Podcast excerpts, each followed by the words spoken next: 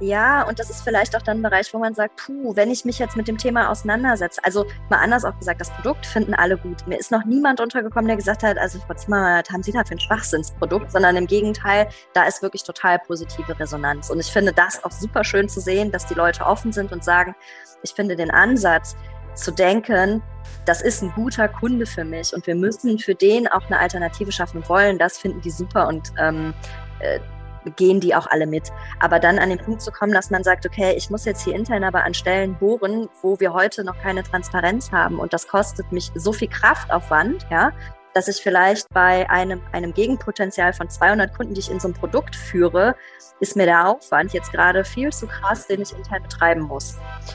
Ähm, ich habe ja nicht nur das, äh, sage ich mal, Forderungsmanagement, das ich mitnehme auf diese Reise, ne? sondern ich brauche ein Produktmanagement und einen Vertrieb, weil ich muss ein Produkt kreieren dafür. Ich muss den Vertrieb haben, der sagt, yo, ich bin überzeugt, ich möchte das verkaufen.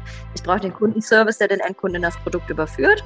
Ich brauche das Netz, weil irgendwie muss der Zähler da ja auch irgendwie so in das ganze Ding reinspielen. Das heißt, ich habe eine Vielzahl an, ähm, an Playern in, in so einem Projekt. Hallo, ich bin Timo Eckers von Utility 4.0, dem Business-Podcast von mir und Oliver Doleski über die Zukunft der Energiewelt. Zu mir lade ich Menschen ein, die noch etwas vorhaben für eine klimapositive Energiewelt. Jungs und Mädels aus jungen Startups, aus etwas älteren Scale-ups, genauso wie Innovatoren und Führungskräfte aus der neuen und alten Energiewirtschaft. Besonders reizen mich Gäste, die die Dinge etwas anders oder etwas schneller machen als gewohnt. Von ihnen will ich wissen, was sie antreibt und wo sie es noch hinführen soll. Dabei haben wir die Zeit, die nötig ist, um in Ruhe hinter die ersten Sätze zu schauen, um Dinge wirken zu lassen und um gerne noch einmal hinterher zu fragen. Utility 4.0 soll euch, mich und meine Gäste auf neue Gedanken bringen. So, bevor es losgeht, kurz etwas in eigener Sache. Es ist jetzt mal wieder viel zu groß geworden, der Abstand äh, zur letzten Folge, aber was soll ich sagen? Äh, vielleicht kennt ihr das auch, wenn einfach zu viele Bälle, die man irgendwann voller Motivation hochgeworfen hat, dann auch alle wieder runterkommen, gleichzeitig natürlich. Und so war es bei mir in den letzten Wochen auch. Ähm, aber ich versuche jetzt wieder aufzuholen und ich habe auch schon weitere Folgen für euch im Kasten. Einmal mit Florian Meyer-Delfo vom Kölner Montage-Startup für Elektroinstallationen namens Installion. Feiere ich sehr den Namen. Und ähm, ja, die beschäftigen sich ja aktuell mit dem Engpass beim Kampf gegen den Klimawandel, also den Engpass bei den Montagekapazitäten. Und dann habe ich auch noch mit Volker Kruschinski sprechen können, Vorstandsvorsitzender bei der Schleupen SE, heißen ja inzwischen. Und da ging es natürlich um die neuen Player im Energie-IT-Markt, ihr kennt sie alle. Und es ging aber auch um die, um die Schleupen, das mal besser zu verstehen, ähm, wie die so entstanden sind, wie lange die eigentlich schon unterwegs sind und wie die so ticken. Ja, und dann hatte ich noch geilerweise meinen ersten Live-Podcast ähm, letzte Woche im Rahmen des Netz- und Vertriebsforums von Smart Optimo. Nochmal herzlichen Dank, dass ich das da machen durfte. Ähm, ich habe dort gesprochen mit einmal mit Henning Kahl, Geschäftsführer der Energie, NRW Service GmbH und mit Theo Werder, Werkleiter des Zweckverbandes Wasserversorgung Eifel A. Äh, und später dann auch noch mit Sebastian ähm, Jutzig, seit zwei Jahren Geschäftsführer der Stadtwerke Münster. Und ähm, insgesamt haben wir gesprochen darüber, was man lernen kann oder was für Erfahrungen man ähm, mitnehmen kann aus der jüngsten Flutkatastrophe, aus Corona auch so ein bisschen und wie man ja das umwandeln kann in einen erfolgreichen Weg auch ja an den Rand unserer aller Komfortzonen, wenn es darum geht, irgendwie dieses CO2-Ding in den Griff zu bekommen. Sehr gefreut habe ich mich auch darüber, dass ich bei dieser Veranstaltung zwei Podcast-Hörer persönlich kennenlernen durfte, Carsten und Sebastian. Danke für euer Feedback und das motiviert mich sehr, weiter am Ball zu bleiben. Jetzt aber zur heutigen Folge. Zu Gast ist Rabona Zimmermann von Energierevolte, einem Startup, das sich mit einer ganz speziellen Kundenklientel beschäftigt, nämlich den Schlecht- und Spätzahlerinnen. Und äh, die versuchen halt aus diesen Schlecht- und Spätzahlerinnen Sicherzahlerinnen zu machen. Ähm, wie immer lernen wir hier im Podcast die Ramona ein bisschen kennen, schauen uns an, wie der bisherige Weg des Papakindes aussah, von der Ausbildung als Industriekauffrau für technische Bänder über erste Jobs in der Parfumbranche und dann nochmal Psychologie studieren an der RWTH in Aachen. Spannender Mix, wie ich finde. Und ja, spannend war ich auch darauf, was sie bislang erlebt hat in der deutschen Energiebranche, sei es als Kunden- und Produktmanagerin bei der Soptim AG oder jetzt beim Aufbau des White-Label-Geschäftsfeldes bei der Energierevolte. Viel Spaß jetzt mit Ramona und auf geht's! Herzlich willkommen bei Utility 4.0. Mir gegenüber sitzt die Ramona, Ramona Zimmermann, heute zu Gast hier bei uns im Podcast. Und ich sage erstmal Hallo Ramona. Hallo Timo, ich freue mich. Das ist schön und das ist auch immer ein guter erster Test, ob die Leitung steht, ob die Stimme steht. Und ähm, ja, ich freue mich auch, dass du da bist.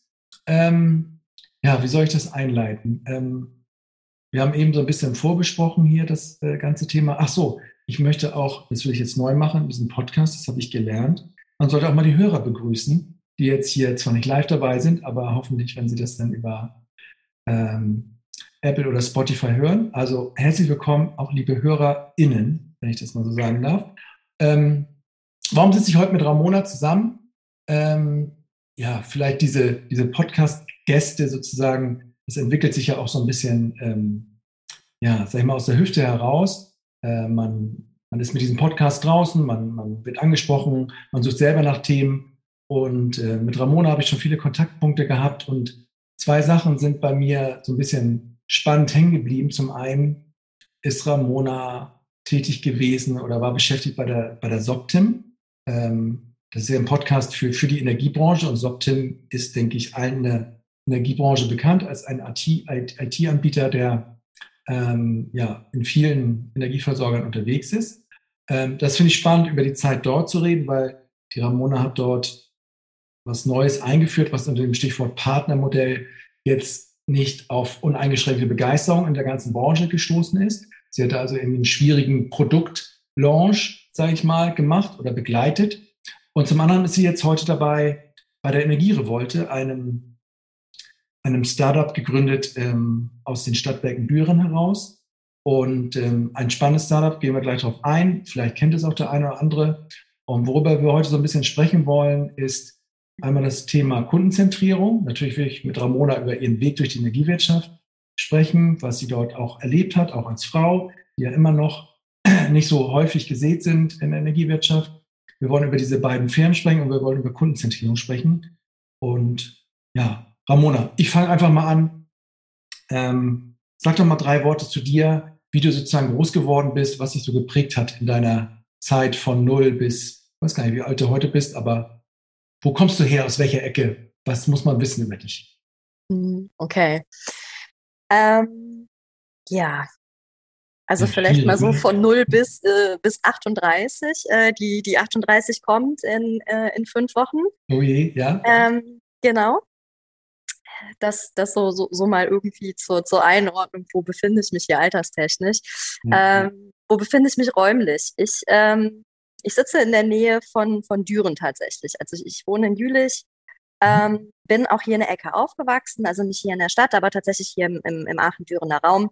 Ähm, bin hier zur Schule gegangen, ähm, habe hier mein Abitur gemacht, ähm, habe auch eine Ausbildung hier gemacht in diesem Raum äh, mhm. zur Industriekauffrau ähm, und habe auch einige Jahre später, also ich glaube genau zehn Jahre später nochmal ähm, studiert hier in Aachen, in Vollzeit auch, mhm. ähm, an der RWTH. Also nicht und, gleich so von der Schule und dann ins Studium, sondern hast du ein bisschen noch ein paar Wege zwischendurch gemacht. Ja, also ich bin da tatsächlich, hatte nach dem, nach dem Abitur keine Lust auf Studium. Also ich, ja. ich war so überdrüssig, das in, in der Schule sitzen und lernen und ähm, da irgendwie mir was, was vorkauen lassen, sage ich jetzt mal, ähm, dass ich gesagt habe, ich, ich habe da keine Lust drauf. Okay, und okay. dazu kommt, ich hätte auch nicht gewusst, was. Also ja. Mit, mit 19, ähm, keine Ahnung, ich, ich wusste mit 19 noch nicht, was ich will. Ich weiß okay. heute noch nicht manchmal, ob ich, ob ja. ich weiß, was ich will oder wo ich am Ende auskommen werde, aber äh, hätte mich mit 19 meine Eltern dazu gezwungen zu studieren, ich glaube, es wäre äh, total in die Hose gegangen. Was hast du stattdessen gemacht? Dann? Ich habe eine kaufmännische Ausbildung mhm. gemacht als äh, mhm. Industriekauffrau. Mhm ähm, in einem Unternehmen, das technische Bänder produziert. Also die, dieses Unternehmen hat auch den ersten Autosicherheitsgurt beispielsweise erfunden. Ja. Ähm, mega spannend, hat mich total gereizt, weil es halt was Technisches war, aber auch irgendwas, wo, wo so Themen abgedeckt wurden, wie funktioniert ein Einkauf, wie funktioniert ein Vertrieb, wie funktioniert äh, ein Personalmanagement und was, mhm. was ist da noch so drumherum alles. Also du bist aber schon dann jemand, der, der so Technik interessiert ist. RWTH Aachen ist ja auch nichts nur für Sozialpädagoginnen, sage ich mal. Also du bist ja. schon so technisch affiner Mensch. ja, also sowas äh, hat mich irgendwie immer schon gereizt. Also ich weiß, mein Vater hat mir äh, viele Dinge mitgegeben und unter anderem auch, wie man Autoreifen wechselt. Also okay. ähm, das war immer so, während so, so Freundinnen von mir oft irgendwie mit, mit Mama im Kleiderschrank standen, habe ich mit Papa in der Garage rumhantiert und okay. ähm, fand das immer mega cool. Ja. Okay, also hast du diese, diese Ausbildung gemacht und ähm, es gibt mir mal vor, wann, wann, wann, hast du dann wieder studiert sozusagen und was hast du dann studiert? Wie viel Zeit ähm, ist dann vergangen? Ja, die Ausbildung habe ich tatsächlich direkt nach dem Abitur angefangen. Also ich habe ich mit 19 angefangen und studiert mhm. habe ich ähm, angefangen mit 28, also knappe zehn Jahre später. Und was denn? Ähm, Psychologie. Ah, mhm. Und ähm, ja, habe da so eine, ähm, also jetzt nicht irgendwie so diesen klassischen, was man jetzt vielleicht sofort denken mag, oh mein Gott, äh, Therapie oder Therapeut oder so, sondern ich habe halt allgemeine Psychologie studiert, ähm, und schwerpunktmäßig mich dann mit ähm, Organisations- und Strategieentwicklung in Unternehmen auseinandergesetzt. Okay. Ich wusste gar nicht so, ich meine, man kann es sich denken, aber bei RWTH denkt man immer, alle studieren Elektrotechnik und irgendwelche ähm, knallharten Fächer da. Ich wusste, also ist jetzt auch nicht der, die erste Wahl, um jetzt Psychologie zu studieren oder war es einfach die räumliche Nähe oder ist das einfach ein Vorteil von mir, dass ich hm. denke, da kann man nur so technischen Kram machen? Nee, also ich glaube, dafür ist die RWTH auch tatsächlich bekannt. Ähm, ja. Da sind ja auch unfassbar viele Maschinenbaustudenten oder Studierende, wie das jetzt ja ähm, gendergerecht ähm, auch, auch, auch heißt. Ja. Und ähm, äh, für mich war aber der Ausschlag tatsächlich ein ganz anderer. Also ich, ich war in einem Job, ich hatte eine Festanstellung ähm, und habe bei einem ähm, Unternehmen hier in Stolberg, die äh, Parfum herstellen und produzieren, ähm, gearbeitet im, in der Vertriebsassistenz. Also ich war die Assistentin vom Vertriebsleiter für die Dachregion ja. ähm, und habe da halt viel Berührungspunkte natürlich mit dem Vertrieb gehabt. Und das hatte ja. ich auch in der Ausbildung schon. Mich hat das wahnsinnig gereizt schon, weil mhm. mir das bis heute unfassbar viel Freude bereitet. Und ich wollte gerne ein Stück weiterkommen. Also ich war so am Punkt, wo ich gesagt habe, mir reicht das hier gerade nicht, äh, mhm. äh, diese Assistenzstelle. Ich möchte gerne ins, ins Key Accounting. Ja. Möglichkeit gab es aber da nicht im Unternehmen. Und ähm, ich habe dann mich beworben, aber gemerkt, nur mit der Ausbildung damals ähm, bekomme ich diese Chance nicht. Also keiner wollte mir irgendwie eine Key Accounter oder eine Junior Cam Stelle oder sowas geben. Ähm, es hieß immer, ja, ist alles super, aber Ihnen fehlt das Studium. Und dann habe ich gedacht, okay, alles klar, wenn mir das Studium fehlt, dann muss ich wohl noch ein Studium dranhängen. Ja, okay. Und mhm. ich wollte aber kein, also ich wollte so ein bisschen diesen Aspekt abdecken, wenn ich mich bewerbe, also ich sag mal, es ist ja jetzt dann auch schon irgendwie gute acht Jahre her, dass der Einstieg wieder war, wollte ich halt nicht die 0815-Bewerbung sein, sondern ich wollte, dass unter 50 Leuten meine raussticht. Ja. Ähm, so, und dann war mir klar, du studierst nicht BWL. Bei BWL haben 49 andere auch studiert, im Zweifel. Ja. Mhm. Und dann habe ich mich halt umgeguckt, was gibt es noch so? Und ich wollte hier bleiben. Also für mich ist so die, die Nähe zu dieser Region hier ähm, schon ein Kriterium. Ich, ich fühle mich hier total wohl. Meine Freunde sind hier, meine Family ist hier. Ist schon ein ähm, kleiner Homie dann auch dann, ja? Ja, so ein bisschen. okay. Mm. Und also mal anders auch gesagt, ich hatte auch, auch nicht die finanziellen Möglichkeiten zu sagen, ja. ich gehe jetzt irgendwie in eine ganz andere, weit entfernte Stadt. Ja. Ähm, und dann habe ich mich hier umgeguckt und dann bin ich einfach darüber gestolpert, also ne, durch Lesen und ähm, irgendwie auch Beratungsangebote habe ich wahrgenommen und dann ist das dabei einfach rausgekommen, dass es diese Möglichkeit gibt mit Psychologie an der RWTH. Ja, und dann war klar, ich habe irgendwie, keine Ahnung, 12 Wartesemester, ähm, mhm. mir ist der Studienplatz fast sicher und dann habe ich mich beworben und habe ihn auch bekommen. Okay. Aber das hört sich ja alles eigentlich nach einer ganz feinen ähm, Kindheit, Jugendzeit ähm, im Westen der Republik sozusagen für mich an. Ne? Irgendwie alles alles war so relativ gut. Klar, vielen geht es so, dass sie nach dem Abi nicht, nicht, nicht wissen, was sie machen. Du gibst Ausbildung, dann merkst du, dass du nicht weiterkommst, studierst du so weit, so normal. Und auch so schön, natürlich, finde ich irgendwie. Denn ähm, ja, nicht überall läuft das so normal ab und, und man, man, man, findet so seinen Weg. Okay, machen wir das Paket mal ein bisschen zu. Jetzt heute arbeitest du bei äh, Energierevolte. Was war denn heute dein Tag? Das finde ich immer mal so ganz spannend, äh, was jetzt heute der Dienstag, nee, der Mittwoch, äh, wo du gerade so rauskommst am Ende dieses Tages. Was war bei dir los? Ja, ähm, heute, der Mittwoch, war halbwegs ruhig tatsächlich mal. Also ähm, halbwegs ruhig heißt, ich ähm, habe mich mit, mit, mit internen Dingen beschäftigt. Ich bin gerade dabei, im, in dem CRM, mit dem wir arbeiten, einen äh, Vertriebsprozess aufzubauen mit einer Kollegin von mir zusammen, die mich da unterstützt auf der Entwicklerseite. Damit habe ich so die Hälfte des Tages verbracht. Ähm, und die andere Hälfte des Tages habe ich tatsächlich mit einer Akquise verbracht. Ähm, okay. Und äh, habe mit einem äh, ja tatsächlich größeren Grundversorger aus dem hm, wie soll man sagen? Ne? Nördlichen Osten ähm, ja. Deutschlands ähm, ja. einen äh, super guten, coolen Termin gehabt. Also sowas, wo eigentlich so ein, so ein Zwei-Augen, äh, Quatsch, Zwei-Augen, Vier-Augen-Gespräch war und mhm. ähm, wo dann aber so eine ähm, Begeisterung halt einfach kam, dass äh, das von vom Gegenüber kam, ach warte, ich rufe nochmal den mit dazu und den mit dazu und ja. dann waren wir hinterher irgendwie vier Leute in diesem Termin und haben uns ausgetauscht und ähm, aus äh, 30 Minuten sind dann irgendwie anderthalb Stunden geworden und ähm, ja, damit habe ich dann auch meinen mein Tag beendet sozusagen, meinen Arbeitstag. Was hast du denn verkaufen wollen? Fangen wir doch mal da an. Also wir bleiben jetzt mal beim Thema Energierevolte. War das der Erstkontakt dann quasi? Oder?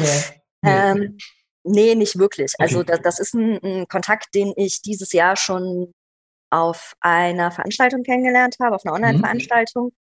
Ähm, dann hatten wir danach nochmal so ab und an halt so telefonischen Kontakt, uns kurz ausgetauscht, wie ist gerade die, die Lage, wie ist der Stand der Dinge und äh, uns dann halt verabredet, so jetzt äh, sprechen wir aber mal intensiver und mal okay. ein bisschen genauer. Gut wie sieht das Produkt aus, das Energierevolte hat und ähm, was für Möglichkeiten gibt es denn? Erzähl doch mal kurz, also wie würdest du das jetzt zusammenfassen, so in einer, in einer schnellen Geschichte, ähm, was ihr da macht? Ja, was machen wir? Ähm, wir machen digitalen Prepaid-Strom. Mhm. Ähm, digitaler Prepaid-Strom heißt, äh, es gibt einen Prepaid-Zähler, der verbaut wird beim Endkunden ähm, und unser Produkt oder unser Stück Software, mit dem wir arbeiten, das ist eine App oder ein Webportal und darüber läuft dann am Ende des Tages der ganze Stromabwicklungszauber, sage ich mal. Also Endkunde hat die App, sieht darüber seinen Verbrauch, sieht darüber, wie viele Euros er auch tatsächlich ähm, verbraucht und bezahlt darüber seinen Strom ähm, und guckt sich auch sein Verbrauchsverhalten an und kann das dann eventuell auch anpassen bei sich zu Hause ja. direkt. Also diese Analogie zu so einem Prepaid-Handy oder Prepaid-Handy-Vertrag ist vollkommen gegeben, oder? Nur, dass genau. man sagt, okay, ich lade jetzt kein Guthaben auf, um zu telefonieren, sondern ich lade Guthaben auf, um Strom zu haben. Ja, genau. Also man kann das genau, da, da ist jetzt auch keine, ähm, keine Besonderheit noch mit drin, sondern das ist einfach so. Ähm, außer vielleicht, wenn ich das vorweggreifen darf, dass man beim Handy, ne, da, da holt sie halt so einen Tarif und das ist fertig ihr müsst halt noch so ein Stück Hardware sozusagen zusätzlich äh, verbauen, richtig? Ja. Also ihr müsst den genau. Zähler irgendwie noch ähm, äh, irgendwie aktualisieren. Was muss man da noch machen? Ähm, also man muss am Ende des Tages tatsächlich einen Zähler tauschen. Ja. Ähm, und dann wird der von, von uns beziehungsweise von äh, dem demjenigen Dienstleister, der den Zähler verbaut, in Zusammenarbeit mit uns, wird er dann, ich nenne es mal jetzt, aktiviert. Ja, ähm, ja. ja, und in dem Fall, also wenn der Zähler aktiviert ist, ist der, der Endkunde, der den nutzt, auch so weit, dass er die App schon äh, auf seinem Smartphone installiert hat ähm, und da im Idealfall auch schon Guthaben draufgeladen hat, damit ja. der Zähler natürlich nicht sofort ausschaltet, wobei wir den natürlich auch so schalten können, dass er nicht ausgeht. Und ähm, da, das war es schon an, an Dazutun genau. von, sag ich mal, einem Dritten. Okay, das heißt, man hat irgendwie diese App, man lädt Guthaben drauf und es muss irgendwie eine Kommunikation zu dem Zähler stattfinden. So sage ich, stell es mir vor, ist Geld da, mach auf, wenn nicht, mach nicht zu, aber dann irgendwie so, also ich muss irgendwie steuern, ne? Geld drauf, ja. Zähler genau. läuft, Geld nicht drauf, hm, überleg dir was. Genau. Ähm, und warum ist das Ganze jetzt eigentlich eine Energierevolte? Was ihr da. Also das ist ja so, finde ich, ist schnell verstanden. Das finde ich immer schon mal schön bei so Produkten. Aber warum ist es eine Revolte oder eine Revolution? Ja.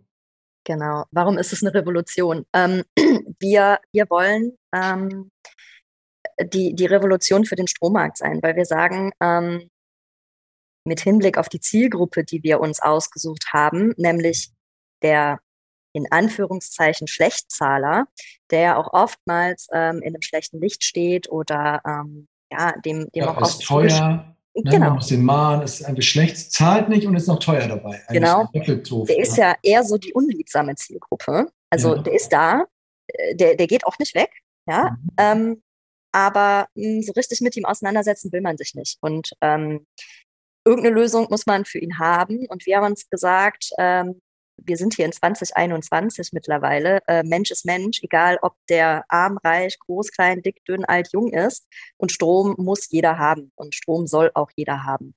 Ähm, und es gibt heute noch keine wirklich guten Alternativen für diese Kunden. Also entweder äh, kriegen die es irgendwie geregelt, wenn sie eine Mahnung oder eine Sperrandrohung bekommen, äh, ihr aufgelaufene, ihre aufgelaufene Forderung äh, im Zweifel in Bar im Kundenservice Center auf den Tisch zu legen äh, und damit abzuwenden, dass der Sperrbeauftragte den Zähler sperrt. oder die haben halt Pech. Ja, es läuft ähm, dann immer so ein Sperrkassierer drum, ja, ne? Der sagt genau. Zahl oder ich hau das Ding, äh, irgendwie eine Plombe drauf oder ja. ne? ich mache das Ding dicht. Ja, Stehen auch genau. immer schwer. Das sind so richtig, äh, ja, weiß nicht, was das für Menschen sind, immer so. Ähm, ich komme ja aus dem Stadtwerkeumfeld und, und mhm. kenne diese, äh, diesen Begriff Sperrkassierer und, und stellen mir mal vor, ja, das ist ja richtig, richtig super Job, ne? Geld oder Strom weg, das, da kannst du ja nur verlieren. So läuft es eigentlich normalerweise, ne? Ja. Und, und ja. wenn du dann nicht zahlst, dann ist auch der Strom dann tatsächlich weg. Ja, und das ist ja, also ich sag mal, ähm, das hört sich jetzt erstmal, wenn man sich da nicht mit auseinandersetzt, ja gut, dann ist halt der Strom weg, ne? Aber äh, was hängt da auch alles dran, ne? Gerade so in Corona-Zeiten und Pandemie, ähm, da hängt mhm. äh, für eine Familie, die ein Kind hat, hängt da Homeschooling im Zweifel dran, ja? Habe ich keinen Strom, habe ich auch kein Internet. Wo soll das herkommen? Ja. Ähm, und, ja, ich glaube ähm, aber, das, das, ist jedem klar, ne? wenn Strom weg ist, kannst, also, kannst du dich auch einbuddeln, eigentlich letztlich. Ja. Und, und, und jetzt so für diese Zielgruppe und für diese Kunden wollte das irgendwie revolutionieren. Also wenn ich es richtig verstehe, wollte den Umgang revolutionieren mit dieser ja. Zielgruppe, oder? Ja, Weil, genau. Mh. Wir wollen halt auch einfach mal ein Umdenken schaffen. Ähm, okay. Ähm, weil am Ende des Tages fängt das für mich halt äh, einfach auch damit an, dass man sich nochmal wirklich hinsetzt und damit auseinandersetzt, wer ist denn mein Kunde auf der anderen Seite der Leitung, ja, und ähm, was hat er denn für ein Bedürfnis und was hat er auch für ein Problem, wo wir ihm einfach mal eine Hilfestellung anbieten können. Ja, genau. Wir sprechen ja auch über Kundenzentrierung heute. Sag, erzähl doch mal, was sind das denn für Leute? Sind das, ist das ein Klischee, ist das ein Stereotyp oder ist das die ganze Breite der Gesellschaft, die äh, immer mal wieder in die Verlegenheit kommt, doch kein Geld auf dem Konto zu haben? Oder was sind das für Menschen? Mhm. Ähm, also ich würde per se sagen, ähm, grundsätzlich ist das mal irgendwie so ein Querschnitt der Gesellschaft. Also da, da ist jetzt mhm. nicht derjenige, der äh, äh, so, so, wo man im ersten Moment denkt, das ist jetzt hier so der Mega-Assi und, und der, der versäuft sein Geld jetzt mal äh, böse ausge, ausgedrückt, ja.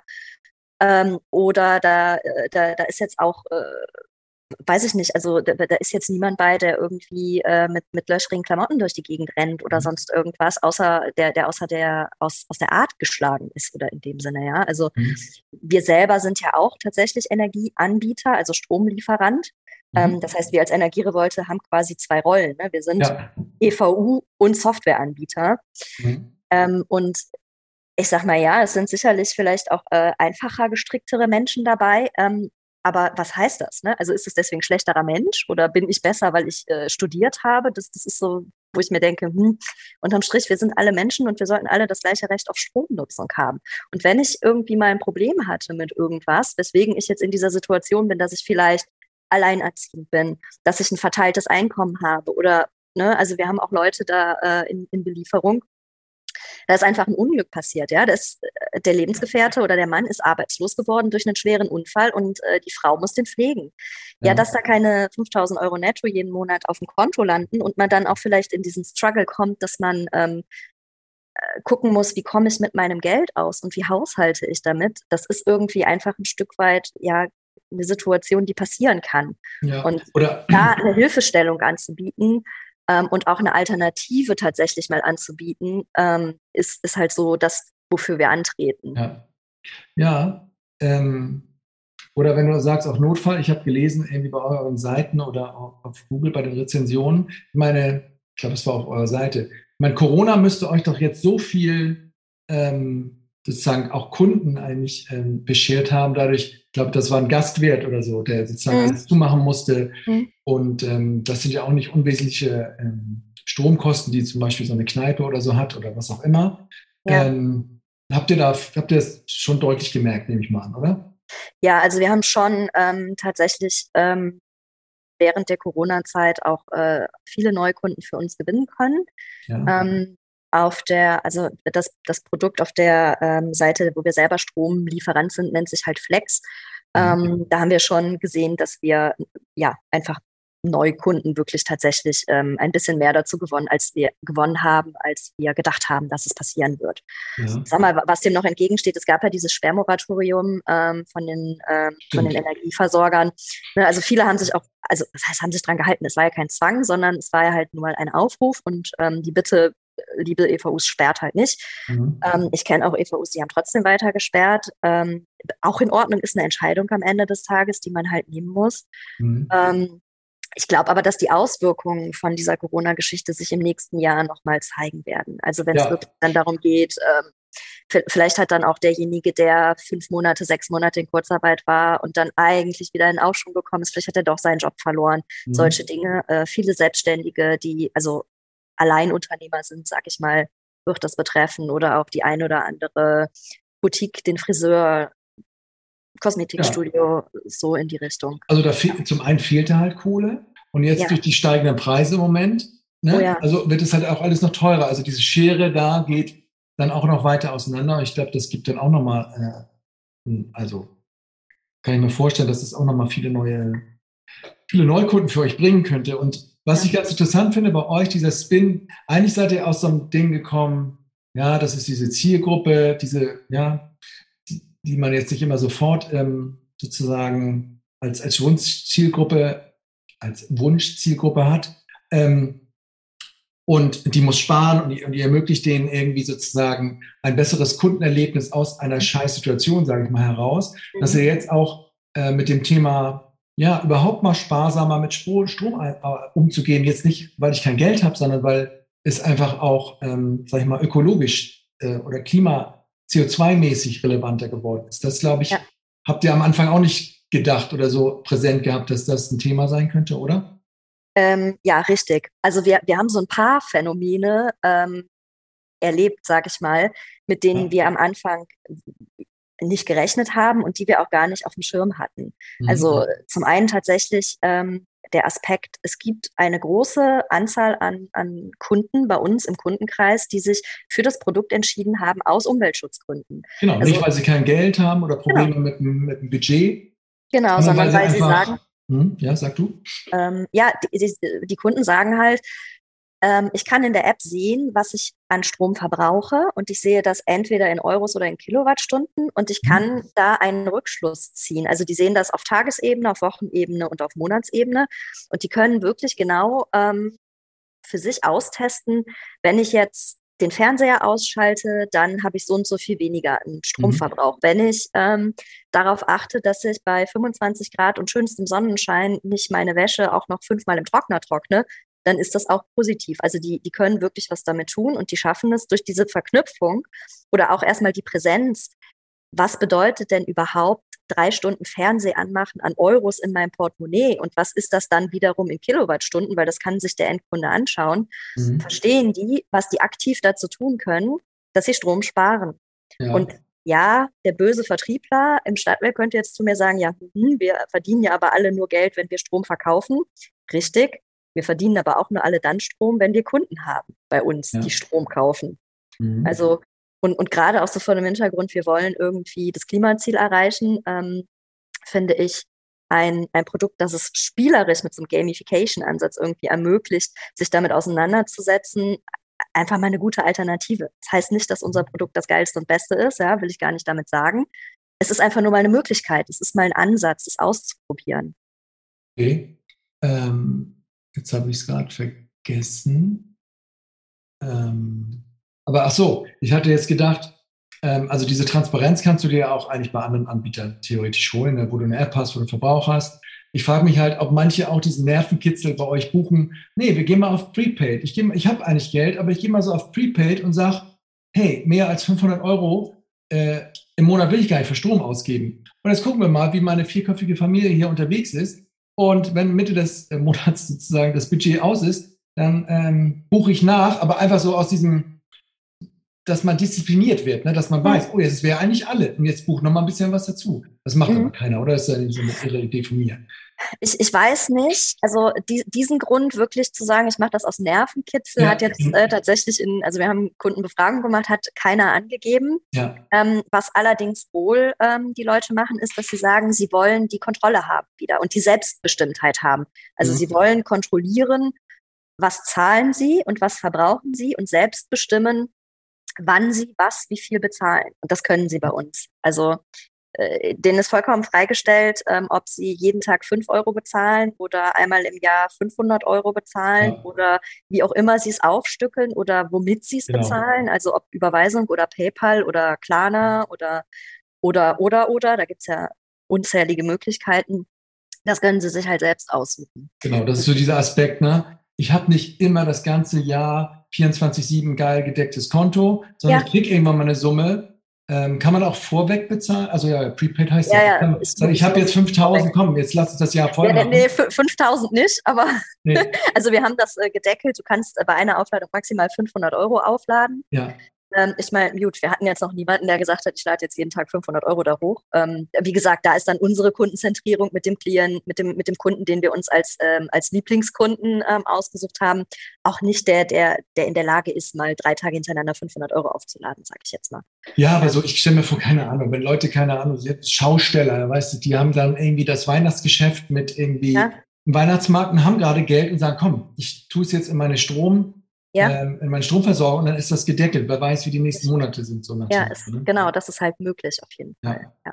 Okay, und jetzt Thema Kundenzentrierung. Also du warst, glaube ich, jetzt nicht ganz von Anfang an dabei, als es entstanden ist, das Produkt. Aber ähm, wie, wie, wie stellt ihr das sicher, dass ihr am, ganz am Anfang, war das eher so eine Vermutung, dass, also man weiß, dass diese Zielgruppe der Schlechtzahler da ist, aber wie, weißt du noch, wie ihr am Anfang euch diese Zielgruppe genähert habt, in diesem, sag ich mal, Innovationsprozess bis hinten dann dieser, dieser Prepaid-Ansatz ähm, rausgekommen ist? Hm, ja. Ähm, also Energira, oh, okay, wenn du es jetzt nicht weißt, aber. Also, also Energira wollte an sich ist ja ähm, eine Tochter, eine hundertprozentige Tochter der Stadtwerke Düren.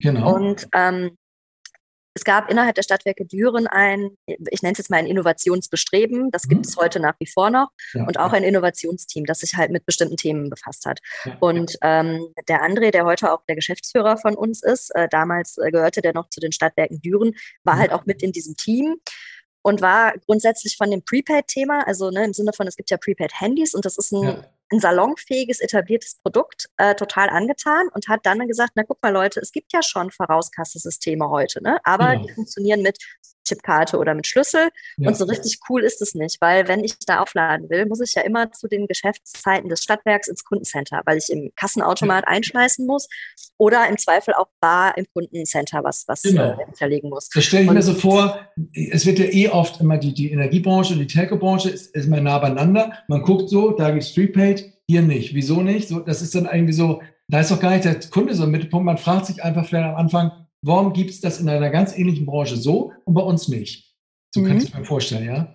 Ja, also das war ein Aspekt und dann mhm. auch tatsächlich die, ähm, die, die, die Beleuchtung des, es gibt ein Vorkassesystem in Düren und ähm, die Kunden finden das gut. Also bevor mhm. Energierevolte entstanden ist überhaupt, ähm, gab es von den Kunden in Düren, die schon in diesem Vorkassesystem waren, ähm, auch ein ganz positives Feedback dazu. Mhm. Ja, also gar nicht so im Sinne von, oh, das diskriminiert mich oder ich fühle mich damit schlecht oder das ist so ein Geißlungsinstrument, sondern tatsächlich die Aussage, ey Leute, ihr habt mir damit wirklich geholfen. Ähm, ich habe meine, meine Kosten im Blick, ich habe eine Kontrolle darüber und ähm, ich, ich komme damit super aus. Mir geht der Strom nicht mehr aus, es laufen keine Schulden mehr für mich auf und ich habe auch einfach, ich kann einen Haken an eine Sorge machen und mich dann um meine restlichen Sorgen in Ruhe kümmern. Mhm. Und ähm, früher war das so, dass sobald, sage ich mal, alte Schulden damit äh, beglichen waren und man als äh, Stadtwerke das Gefühl hatte, der Kunde ist wieder äh, in einem guten Lauf, dann wurde dieses Gerät ausgebaut. Und die Kunden haben gesagt, um Gottes Willen, wir wollen nicht, dass ihr das ausbaut. Bitte lasst mhm. uns das hängen. Ja, und ja. um das Ganze dann halt einfach auch mal so in, ich sag mal, Energierevolt ist ja 2018 gegründet, um das dann mhm. mal in 2018 zu holen und das ja. Ganze mal auch mit einem ähm, mit einem neuen Touch und mit einem frischen Wind äh, aufzuleben, ist dann die Idee entstanden, wir machen das Ganze digital. Also deswegen digitaler Prepaid-Strom. Okay. Ja, aber das ist ja sehr lustig, oder? Ich finde, du hast schon so eine, diese Zielgruppe, du hast das Produkt schon da am Laufen, denkst wahrscheinlich auch noch so, ich ich nehme es schnell wieder weg, wenn es normal ist, hast gar nicht auf der Pfanne, dass es was dauerhaftes Gutes sein kann mhm. äh, und dass du das nur sozusagen technologisch mal ein bisschen ähm, aktualisieren musst sozusagen. Und mhm. also das ist, das zeigt mir wieder so, wie, wie irre das ist, wo du eigentlich hingucken musst und, und wie, ja, wie Innovationen entstehen, aus welchen absurden Kombinationen. Und wenn da einer nicht aufpasst und genau hinguckt und, und die fragt und irgendwie das mitbekommt, dass sie durchaus zufrieden sind und das irgendwie transportiert in so einen Innovationsprozess, dass man da aufsetzt, ähm, ja, dann passiert da halt auch nichts. Und deswegen, äh, ja, sehr, sehr cool finde ich das. Ja, das ist ja. also das, was du sagst. Ne? So dieses, wenn man da nicht aufpasst und nicht auch mal irgendwie guckt, was will der Kunde, das ist für mich halt am Ende das, was ja auch so ein Stück weit Kundenzentrierung ausmacht. Ne? Also sich mal hinsetzen und überlegen, was habe ich denn in meinem Portfolio überhaupt für Kunden? Ähm, wie sind die denn gestrickt und was für Bedürfnisse haben die denn? Also mhm. ähm, es sind ja nicht alle gleich. Also nur weil ich irgendwie 100.000 Zählpunkte im Netz habe und das alles meine Endkunden sind, sind die ja nicht alle gleich und haben nee, nee. alle das gleiche Verhalten und das gleiche Bedürfnis. Und ja. ähm, dann da irgendwie ein Produkt oder vielleicht zwei maximal auf den Markt zu schmeißen und zu sagen, ja, friss oder stirb, wenn du dich nicht wiederfindest, hast du halt Pech gehabt, finde ich, ist halt einfach irgendwie nicht äh, passend. Ja klar, ja, aber du fängst halt nicht mit den Nichtzahlern an. Das sind ja quasi die Nichtkunden. Das sind ja eigentlich die, die du loswerden willst, wenn du jetzt nicht gerade Daseinsversorger bist und irgendwie als Stadtwerk das machen musst. Aber du, das ist ja nicht so dein erster Spot, wo du hinguckst. Ne? Du willst ja dann, du nimmst erstmal die, die, die zahlen wie verrückt und die alles nehmen, was ich habe. So, ne? Ähm, so. das finde ich ist ja so ein bisschen der Zauber. Wie, wie groß ist eigentlich diese Zielgruppe, habe ich mich gefragt. Ich habe ein bisschen bei euch geguckt, da gab es jetzt so eine Pressemitteilung, da stand drin, dass 2018 5 Millionen Leute eine Drohung hatten, dass sie eine Stromsperre haben und wirklich 300.000 Leuten wird irgendwie so jährlich der Anschluss wirklich auch gesperrt. Ne? Das, ich dachte nämlich am Anfang, ist das jetzt eine große Zielgruppe, weil vorausgreifend können wir ja sagen, ihr bietet das auch anderen Stadtwerken an, White Label, also das kann man eigentlich ja. ganz Deutschland ausrollen jetzt. Und das fragte ich mich ja, warum sollte man das tun? Ist die Zielgruppe so groß? Ähm, kann man dann, ist da irgendwie auch ein Business Case dahinter?